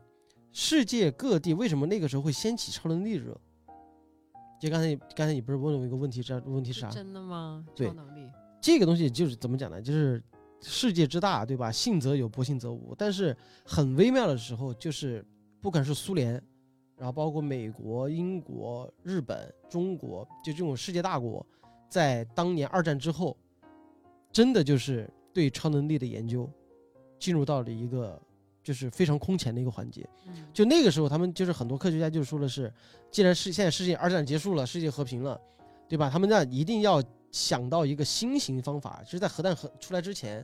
然后这或者说核弹已经出来的时这个时间段里面，他们想方设法想打造一个自己就是更好的一个什么探索的东西，嗯所以说才对超能力进行了研究。所以说，所以说在那个年代里面出现了大量的神秘、神秘的一些一些一些传说，包括是 UFO 啊，就各种时候在那个时候就就开始出现了，而随后出现了气功热，也会和这方面的东西有关。所以说那个时候很多就是为什么那个时候那么那么多大师，包括葛优，就是都会有什么这个什么叫叫什么无痛拔牙的一个气功大师，都会出现这种很多这种情况。当时香港演艺圈， 对啊，香港啊，就是其实中中国大陆啊，就包括那个时候是国家支持的哟，就是要研究研究超能力者，对，有这么一个东西。所以说当年在你看他那个故事背景，其实也就发生在那个那那个阶段里面。然后北川千鹤子，他其实啊不是玉川千鹤子，他其实也也也是在那个上个世纪嘛。然后因为他那个时间是一战之前了，他是一个像一个传说这样的一个人物。但是后来就是随着大家对这种东西的越来越在乎啊，因为这个东西永远是打架的，你是物理就天使与魔鬼，你到底是宗教、物理还是玄学？所以很多这种这种悖论，所以说就就就是怎么讲呢？就民族主义、唯心主义，啊，对，就很多这种说法。就是有很多还没有解决的部分，就容易产生这样的效果。嗯，但是而我且觉得还是有一个冷战的背景下，其实是，而且而且就是，呃，像刚才只是说的那个山村山山村至今子的这样一个原型嘛，嗯，然后包括像刚才就是刚才说的那种录像带的传播，对吧？其实也有也有这这方面的东西。然后，而且为什么电影会把这个重点放在了这个七天之后看了就会死的这个录像带上？其实就就跟当年就是人家八九八年的时候，其实那个时候互联网刚刚兴起，嗯，就刚刚才起来的时候，所以那个时候其实其实陆陆续续，包括那个呃移动通讯啊这些东西，也开始逐渐出现了一个信息的一个爆发点。是，所以说，对于信息的传播，就刚才提了，又又提了刚才你说的这个问题，就是，呃，你说的这封信，因为当年当年是什么呢？当年是电台，嗯，就是真的就是那种广播电台，然后包括寄信，那个时候还有笔友，对，对吧？是，就所以说就会偶尔，有时有时候交笔友的时候，会通过杂志交友的时候，你会收到一些奇奇怪怪的信件，就是有个有封诅咒信啊，你这个诅咒信你要传出去，也是作为这样的一个基底来嗯进行的。啊还有一个什么，老哥说的那个，啊，嗯就你是说环界。环界啊，啊，那我们刚刚其实之前我们也其实也是偶然之间突然发现的吧？对，因为呃，我们刚刚是讲到那个环界计划嘛，呃，它那个个设定基地是在那个北在美，北美沙漠里面，对，北美沙漠里面。然后呢，他就说在北美沙漠里面呢，有这么一个研究基地来通过计算机来构造一个呃模拟人类世界的一个东西嘛。然后当时突然想起来说，我们以前在课本上生物课本，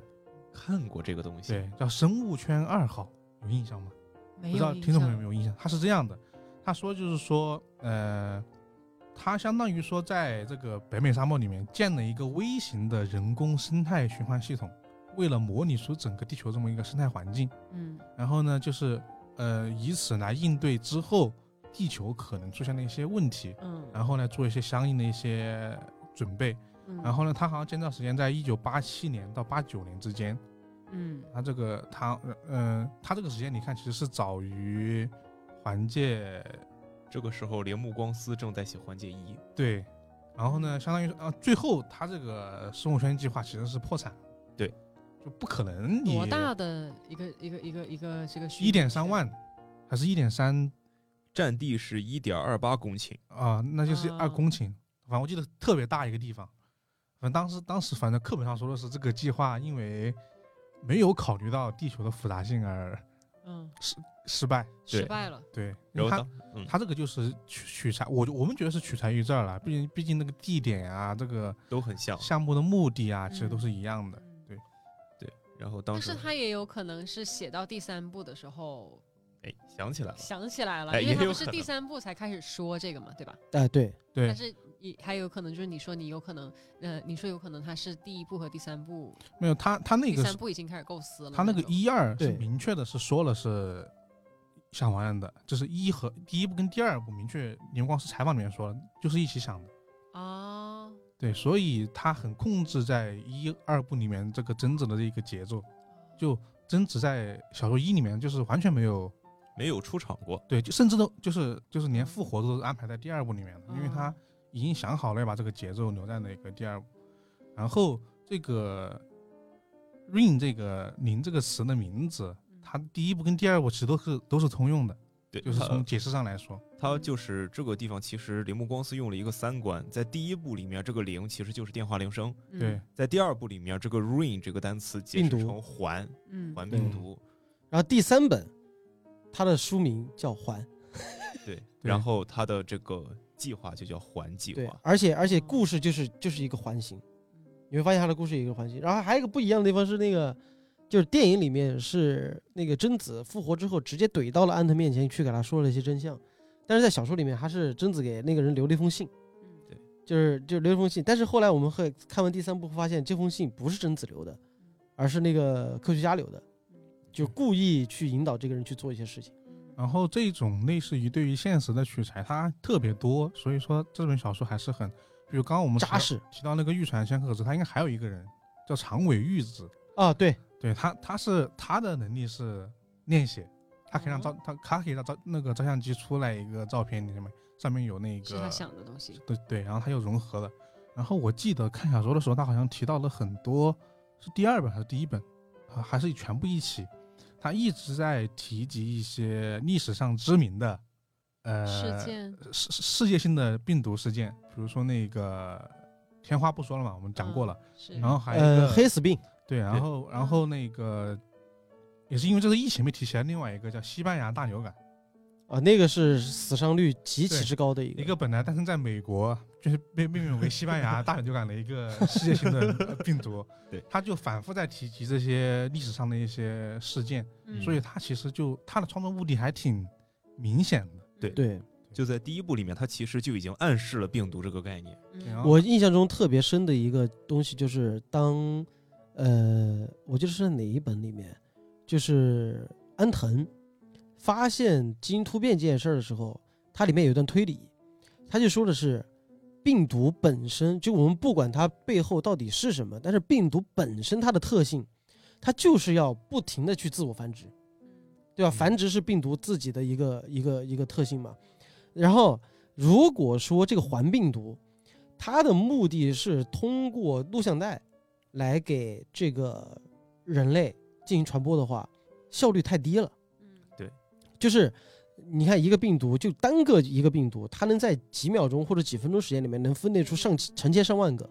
那如果说你一堆病毒全部挤在一个录像带里面，然后等着一个人去复制、去看，看了之后再去传播，这个效率太低了。所以说他们就那个病毒就要想办法去进化，嗯然后才会变成另外一个载体。而我觉得这个也是，我觉得铃木光司在写小说的时候有一个非常之亮眼的一个一个一一个点，嗯对，就是呃，我们不是看了第一本嘛，对吧？第一本是不是讲的浅川和龙司的那个所谓的冒险故事嘛，就发现贞子的这个故事嘛。然后隔了五年之后，哎，第二本出版了，出版了之后呢，就是告诉大家啊，原来这个这个这个这个是个环病毒，但是里面有个细节，病毒第二次裂变是用什么形态去裂变呢？就是录像带变成了小说，就是原来浅川在调查这件事的时候，他把整个事件写成一个报告书，就是我是怎么去调查的啊，我是怎么经历了什么事儿啊，巴拉巴拉巴拉，我去哪儿，我去哪儿，发现生贞子，巴拉巴拉巴拉，他把写成这个，他把写成这个手记，这个手记通过就是借浅川之手，这个病毒就转移了。嗯，它就变成另外一个病毒载体，那就那就病毒就进行突变了。那然就是后看到这个的人，就看到这个对就看到这个文字的人嗯，就会死啊，啊。然后之后呢，安藤发现这个秘密了。安藤发现这个秘密之后呢，那个浅川的哥哥，他不知道，就是怎么讲呢？就是所以说小说里面有一个设定叫什么？就如果说你看录像带，你必死。但是如果说你把这个录呃把这个录像带转移成另外一个形式，就哪怕是你把这个录像带翻拍了，或者说再让它呈现着另一个形式再继续传播，你就可以暂时活下来，暂时活下来啊，因为他那个病毒已经突变了嘛，这是有科学道理的。但是浅川的哥哥不知道这件事儿，他的目的只是从这个报告书里面看到了商业价值，嗯，他想把这本书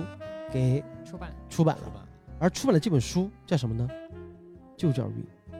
也就是我们看到的呃第一本书书。嗯，哦，嗯所以说他的一二本就是一起想完的，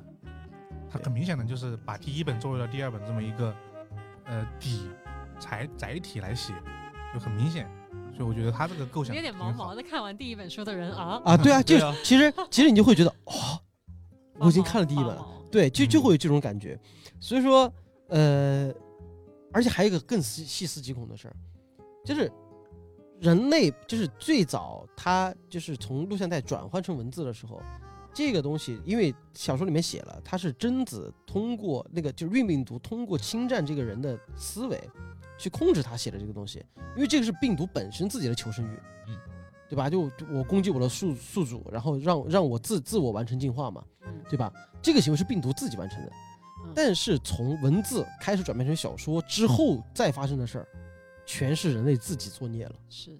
就是因为小说可以影视化，可以对改成广播剧，可以改成改成话剧、舞台剧、舞台剧延伸延伸周边，就我们现在现在的就是整个一套 IP 改 I IP 改编体系甚至还可以通过电台。啊，对啊， 对，我们我们其实其实你你不知道，但是我们这个时候已经已经录录了节目。我们这这次的节目彩蛋，就是他们几个来找我，然后就说，哎，我我就问他们，我说怎么样，剪完了吗？剪完了，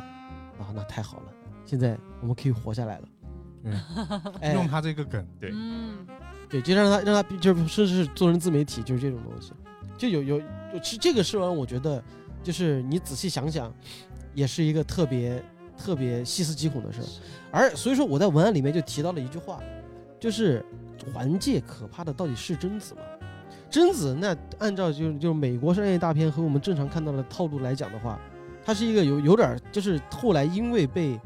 社会被原因逼迫成了一个反会反社会人格的这样的一个一个一个人，对所以说他的恐怖仅限于故事里面，但是《环界》这本小说真正的恐怖，就是讲的是这种病毒的传播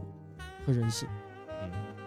所以说，而尤其是现在所所处在我们这样的一个环境下，就你可能早早早个一八年、一一八年、一七年、一九年，你甚至都不会觉得这本书有多多怎么样。但是毕竟人类传播学这块儿，但是自从一九年之后，我们身处于这个新冠疫情之下的时候，我们就会感觉就是会更加的有共鸣感，是啊，而且甚至能更更多人想象，就就是你很难想象，就是一盘录像带突然裂变到了全世界每个人无一幸免。因嗯为它无孔不入，就不是说你在家里隔离就完事儿，你甚至看个电视你就你就中招了。是啊就所以说这种这是一件特别可怕的事儿。这那而而且就是真的，当他们给我讲环界第二部的时候，我就觉得就是绝望，嗯就是这个世世界完了，对，就会有这种感觉。这才是我觉得环界的真正的魅力在这儿。我要去看。就是恐怖的地方。就这时候，这个时候你会觉得他的恐怖跟电影呢，就不是一种类型了，已经。嗯，对，那那个可能是一些感官的一些心理上的一些是刺，我觉得还是偏刺激方刺面激的嗯东西。这个就是你细想之后就觉得，就有点有点有点发麻这个这是个感觉的东西。你会去深思它。对而且还不得不说，啊就是铃木光司对于人物的塑造，就是他自己的那个文，为什么我一定要强烈推荐各位去看这个环节的小说，就是他的文笔真的是好的呀批，就是我两个印象特别深的地方，一个是他在就是就拿环节第一本来解释来来来讲这一块呢，我觉得你待会儿可能录完电台，你可以抱着先看看第一本，嗯，就是他第一本开头，啊，就为什么电影里面是两个高中生在两个闺蜜啊，在在这个房间里面探讨，哎，你听过那个诅咒录像带这个传说吗？小说的开头是一个高中生，他在家里，然后他爸妈去看棒球比赛了，嗯他一个人在家里，然后这夏天气不是热嘛，啊，就喝着冰可乐，吹着风扇，这个时候他的文字描述，你能感受到炎热中的寒意。你能，你能，就是你看过一些日本电影，就看外面外外面深夜啊，就这种闷热感，嗯吹着风扇，哒哒哒那种声音在响，能听到外面那些知了在嘟嘟嘟嘟的那种叫，就是那种夏夜闷热的夏夜。而这个女孩呢，一个人在家里，呃，她稀松平常，穿着短裤啊，这个时候走到家楼下去倒一杯可乐，去的时候突然一阵寒意袭来，她感觉被一种黏糊糊的东西给包裹住了，这种窒这种窒息感让她觉得有点儿毛毛的那种感觉。然后呢，但是她在楼下喝可乐，然后就她就想，她脑子就开始浮想联翩。啊，就是他没有像电影里面什么咔电视机开了呀，咔电话铃响了没有，他就觉得总觉得有人在看他，这种感觉是顺着脚跟儿，然后开始往上爬，直接爬到后脑上，就这种感觉，他觉得这个这这个感觉越来越恐怖了。他难道这件事儿和那件事儿有关吗？嗯啊，就是打谜语人了。他其实他后来我们知道，他说的这件事儿其实就是当当当双方看录像带，嗯就七天之后会死的这这这个录像带，然后之后又是一段恐怖氛围的营造，就是他单从自己自己的感受出发，然后他说那赶紧，我太太这个时候急迫的希望爸爸妈妈赶紧回家，但是这个时候没办法，就只能只能等待，然后那这样吧，赶紧把可乐给喝完，然后放在那儿回回回回回房间好好躲着吧，一切都没没没没有什么事儿的，然后这个时候放下东西转身走，他就感觉到有人在后后脖子颈子吹气，啊，这种感觉又来了。但是后来你发现这个就是并发症，嗯就是心肌梗塞之前的那 种对并发症。然后完之后啊转身，就是听到了这个后面咔吧一声，是那个可乐冰块儿嗯裂开了，就冰冰块儿裂开了。嗯嗯，这个时候他转过了头，就没了。这是它的开篇，然后再到后面就是，呃，第一本的最后一个结尾，就是当浅川发现就是解除就是安葬贞子已经不是解除诅咒的方式，而是把这个录像带给呃传出去的时候，浅就是小说里面不是浅川是个男的嘛，嗯他老婆孩子不是中招了嘛，浅川第一反应就是他想到了原来病毒是繁殖。那比他他的方方式就是不解除诅咒的方式，就是把录像带拷贝给别人，因为他和那个龙司多住了一个这个就这样放，他马上打起电话给他老婆打电话，就你在老家吗？在是吧？别走，哪儿都别去，在我的你你你现在别管，你就听我说，你就在家里哪儿都别去。然后你问一下你爸妈，你爸妈是不是有那个录像带，是信息是什么格式的，有没有转录功能？好的，那既然你和孩子哪儿都别去，等着我，我马上来。那这是就开始进入到了浅川自己的内心独白，就开着车，他开始计算，从这个时候如果七点钟出发，开车到那个地方一定是十一点之前，那那在十一点之前他就就能赶上他老婆孩子死的这个时间嗯，嗯然后在此之前他一定要去把这个录像带给他爸给他老婆的爸妈看，电电影里面还是给自己的爸妈，但这小说里面是给他老婆的爸妈看，嗯然后呢，他在想的是，呃，就他脑子里想过，他可以就这啊，他清楚的知道，如果这个录像带给他爸妈看了之后，就是如果要救他爸妈，那就要给别人看，别人要再看，你就可以给下一个人，是他就会像一个树状一样，不停的去分分支、分支、分支、分支、分支，之后会有更多的人受到这个录像带的诅咒。但是，他有一个办法可以怎么做，就是不管老婆孩子的死活了，就由此让他们就是像像一直是在这里，对，就是把它竖成一个防护堤。对，然后，但是这个时候，如果说用别人的那个来叙述的话，就比如说我自己的文案里面叙述，我就没有用他原著小说里面的描述。原著小说里面的描述是这么写的，就是当然，这个浅川可以用自己的老婆孩子作为防护堤，阻止这个病毒继续继续扩散下去。但是这个声音太小了，在这个声音在他脑子里太小声了。更大的声音就是我不管，我要救我的老婆孩子嗯。接下来怎么变，我管不了那么多，世界会变成什么样子我不知道，但是我要我老婆孩子活下来。然后就是就是同时伴随着他开着车，穿过车道，然后车辆的拥挤，这个时候车开上了什么车道，然后开始加速，怎么怎么样，就那一段你能真的脑子里是有画面的。真实，对你脑子里是有画面的，一个人心里很急，然后同时他又在用车速在带动他的情绪，嗯所以说李梦光子描写这段特别的生动，而且你那个时候感觉到他那个是人性的在在挣扎，是也由此作为铺垫，引出了之后当他老婆孩子死在他车车上时，他内心的崩溃。然后刚才那一段，其实铃木光司在里面还写了一些就也很真实的事情，就比如说在这个录像带，今天确实是传给一个人，一个星期以内传给另一个人就不会死，但是他传多了呢，会不会就有留言说你必须要传两盘录像带出去给别人才不会死，嗯或者这个时间越来越短，三天之内保证自己不会死，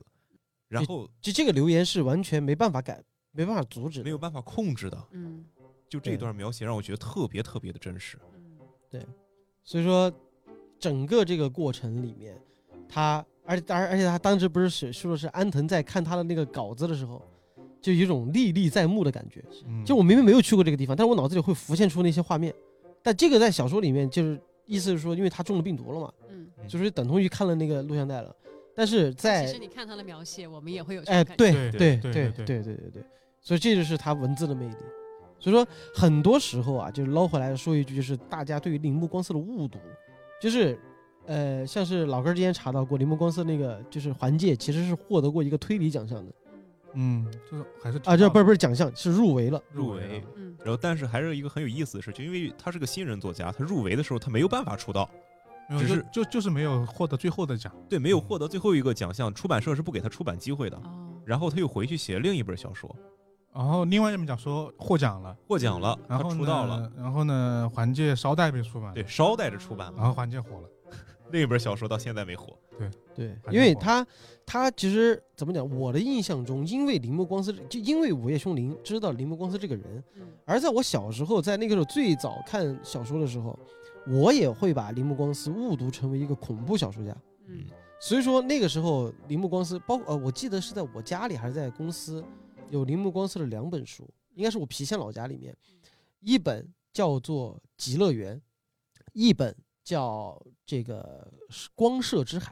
嗯也是南海出版社之前出过的。嗯但这两本书，《光射之海》呢是讲述的也是有点带科幻背景的一个一个故事，嗯然后《极乐园》其实更偏向于文学文学作品，但是像你看，呃，当时出版了三本吧，就是《午夜凶铃》《极乐园》《光射之海》，因为我会觉得他是一个恐怖小说家，所以说就把他就把这三本书当成恐怖小说买回去了，甚至是当时的南海出版社在出版书的时候都打上了标签，就是恐怖小说《午夜小铃》《午夜凶铃之父》。嗯嗯，然后林本光司的恐怖之作嗯对嗯啊，又以恐怖之作怎么怎么样，甚至是当时的环界，就是 Ring 就是 Link 这部这这这个小说就直译成了《午夜凶铃》，甚至在封面上还放了一个贞子嗯对的一个照片，而这个贞子坐在那儿，还照片是他电影里面的嗯，那个坐在了贞子接受实验时候的照片，然后他那个极乐园，他那个主体的设计的东西都是一个原型，就就是各种在在利用《午夜凶铃》这个小说的这个这个热影响度，力嗯，对，甚至现在我们点开铃木光司的这个百度百科就百度百科，都是一个，就是我给给大家可以读一读这个简介就，就很简单一句话：铃木光司，日本作家，现居东京，著名的作品就是《The Ring》啊，《午夜凶铃》系列。该呃该系列的第一部作品《Ring》分别被日本、韩国、美国翻拍成电影，电影的其他衍生作呃以及电视剧其他衍生作品没了。然后这儿就是呃职业作家、恐怖小说家，然后最高成就是雪莉·杰克逊奖。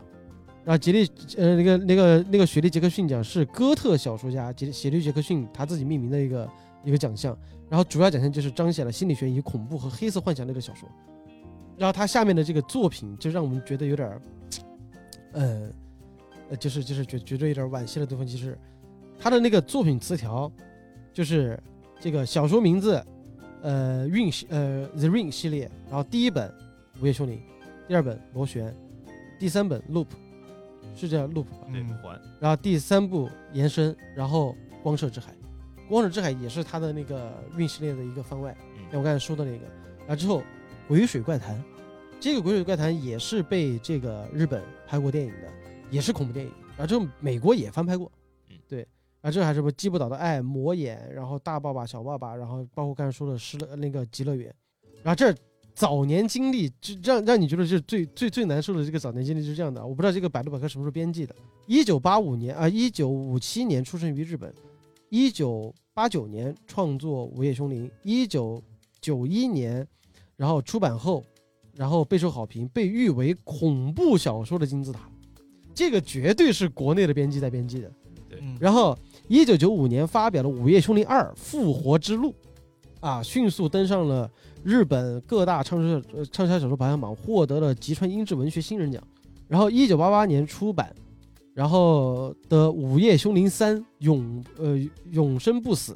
再次引发凶灵热潮，成为了当年日本畅销书榜单的文学冠军。但是我们现在已经讲过了，其实它的第三本已经是彻头彻尾的科幻小说了。那怎么就凶铃热潮了呢？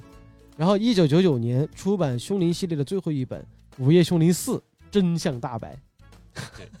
然后，《午夜凶铃》系列在短短几年时间畅销，呃，突破我八百三十多万部的这个销量，然后成为了亚洲销量第一的悬念小说。他的作品还有《暗水幽灵》《光射之海》等等这个地方我就可以给大家科普一下，啊铃木光司他职业并不是作者，他的写作甚至可以说是一个爱好。啊，他的职业是一名家庭主妇，夫对家庭主妇。然后在日本电视台对他的采访时，他说：“你的爱好是什么呀？”做饭、他的爱好是比做饭饭、扫地、带孩子呃，对，最后一个他的爱好是带孩子。啊，嗯然后他这么多年出版的小说，其实我们看到了也不多，但是他出版了很多的育儿心得。嗯，就哎是就是真正的育儿经的那种对对说，哦哎，你这么一说，你会发现安藤和浅川最后做出那个选择，都是因为自己的儿子。他作品很明显，因为当时他说过，就是自己的这个这个什么职业经历，算职业经历，其实影响到自己的这个写作的。嗯对，所以说就是铃木光司已经被标榜成为一个恐怖小说家，但是没有人记得他是一个称职的好爸爸。其实这个也和，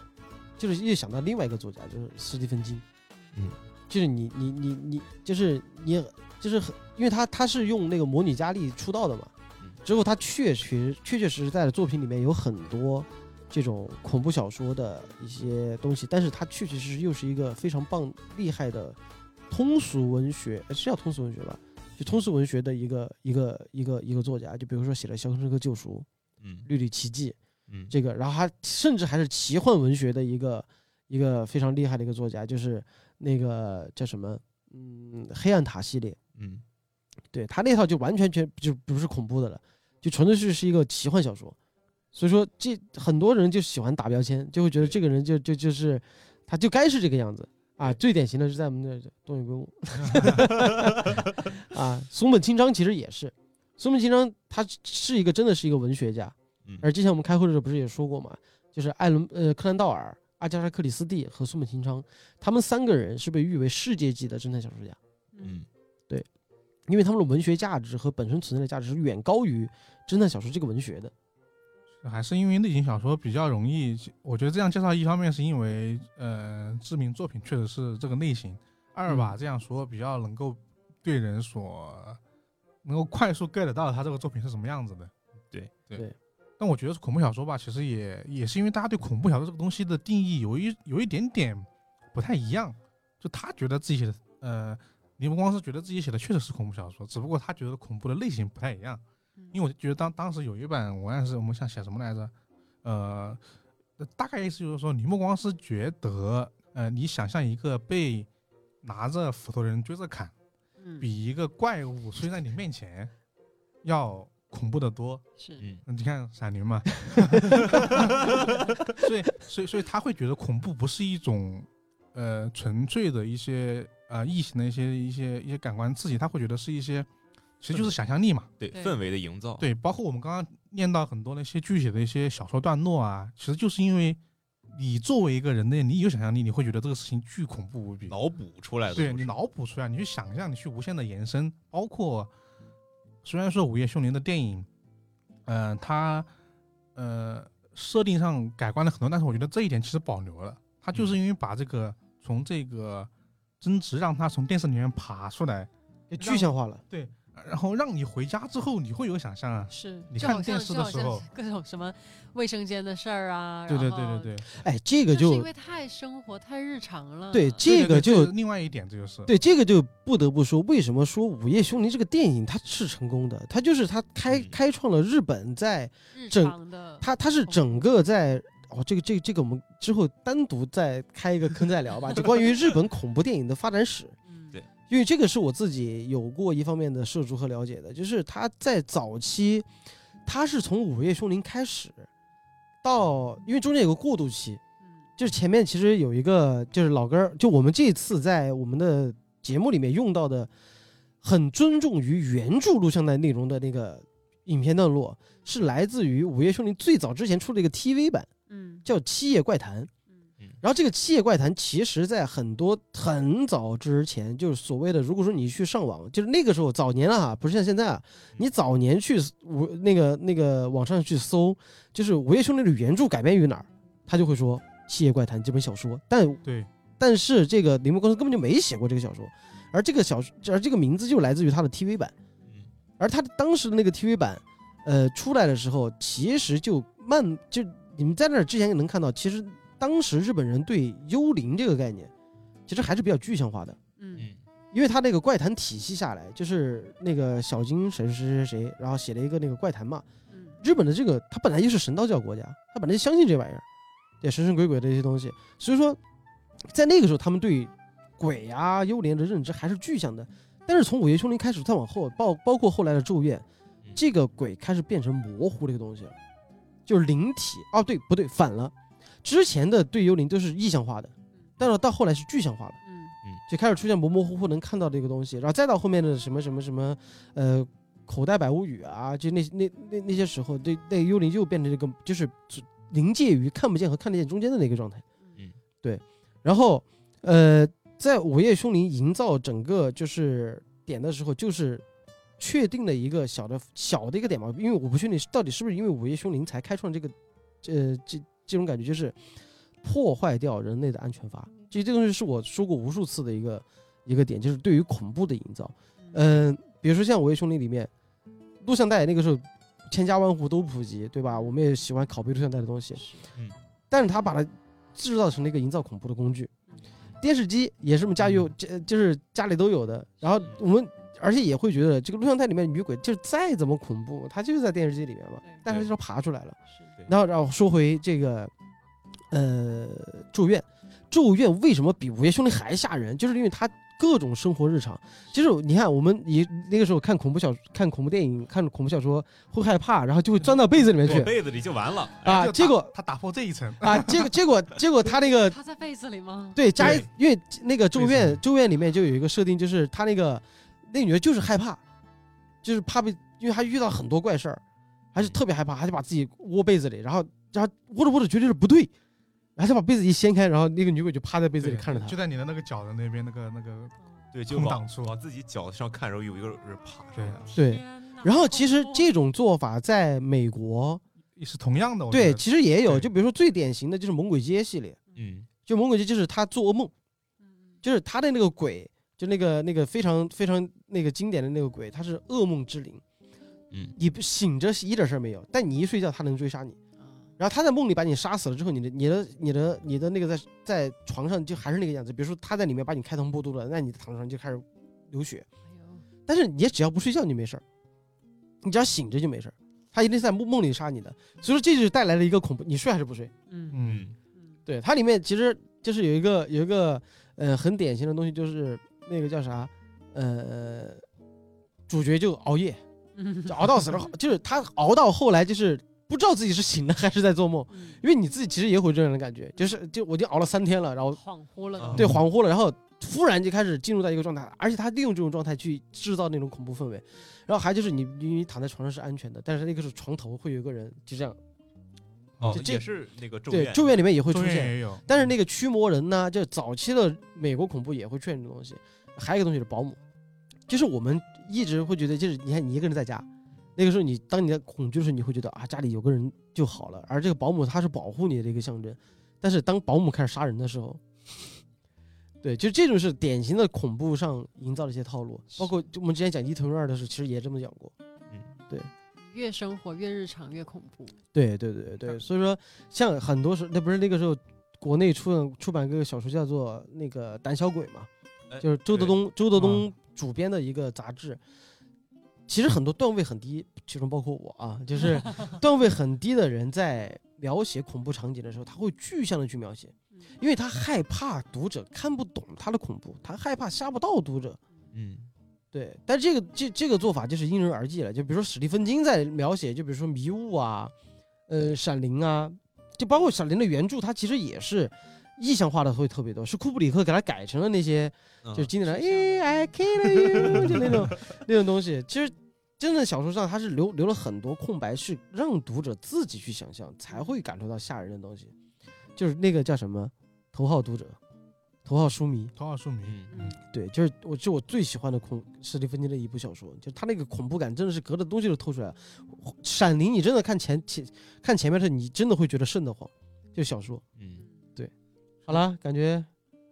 感觉再生就比较比较复杂了。其实对这东西再生就很能复杂能说东西了太多了，包括其实为什么是电视，就包括美国跟日本恐怖片都以电视作为中心，是因为跟那个时代有关嘛。对，电视就是家庭的。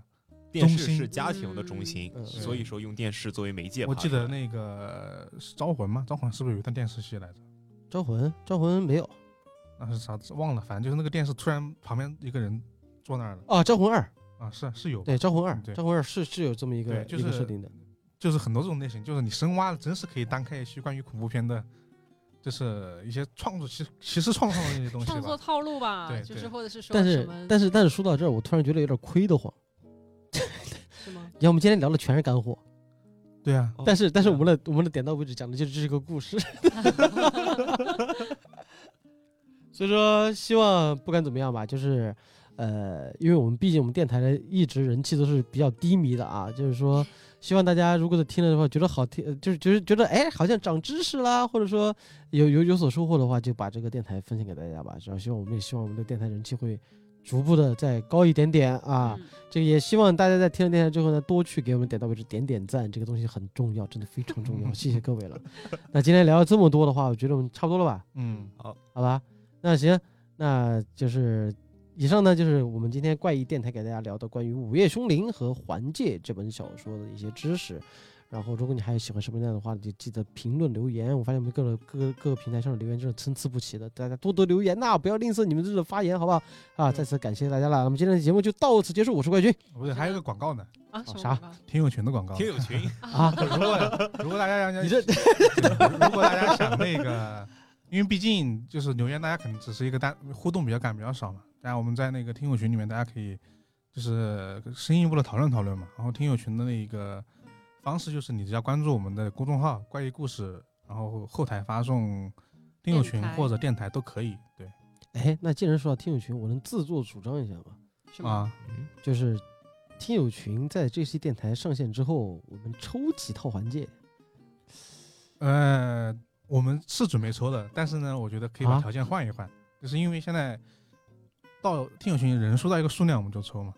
啊，嗯，对，看这次能不能到多少？五百，啊现在是多少？四百，现在四四百多吧哎四，百多吧？嗯，四百多吧啊。但愿吧，对但愿吧。那那这样吧，听友群如如果到四了百，三，那嗯如果说听友群到了五百之后呢，我们就抽三本还是五本？抽抽抽抽抽五五套，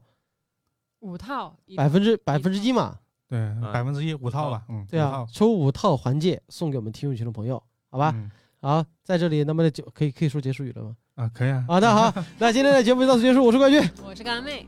我是燕儿，我是老根儿，好，我们下期再见，拜拜。拜拜拜。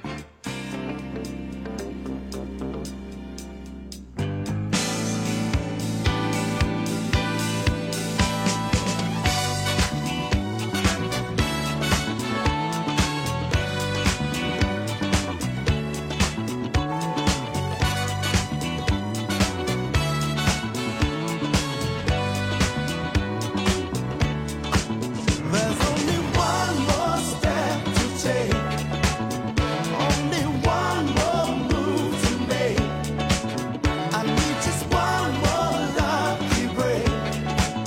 and you'll be mine. I've waited all this time. Only one more step to take, only one more move to make. I need just one more lucky break and you be mine. 我是怪军，欢迎在各大音频播客平台订阅和评价我们，搜索“怪异电台”即可哟，记得关注哟，拜拜。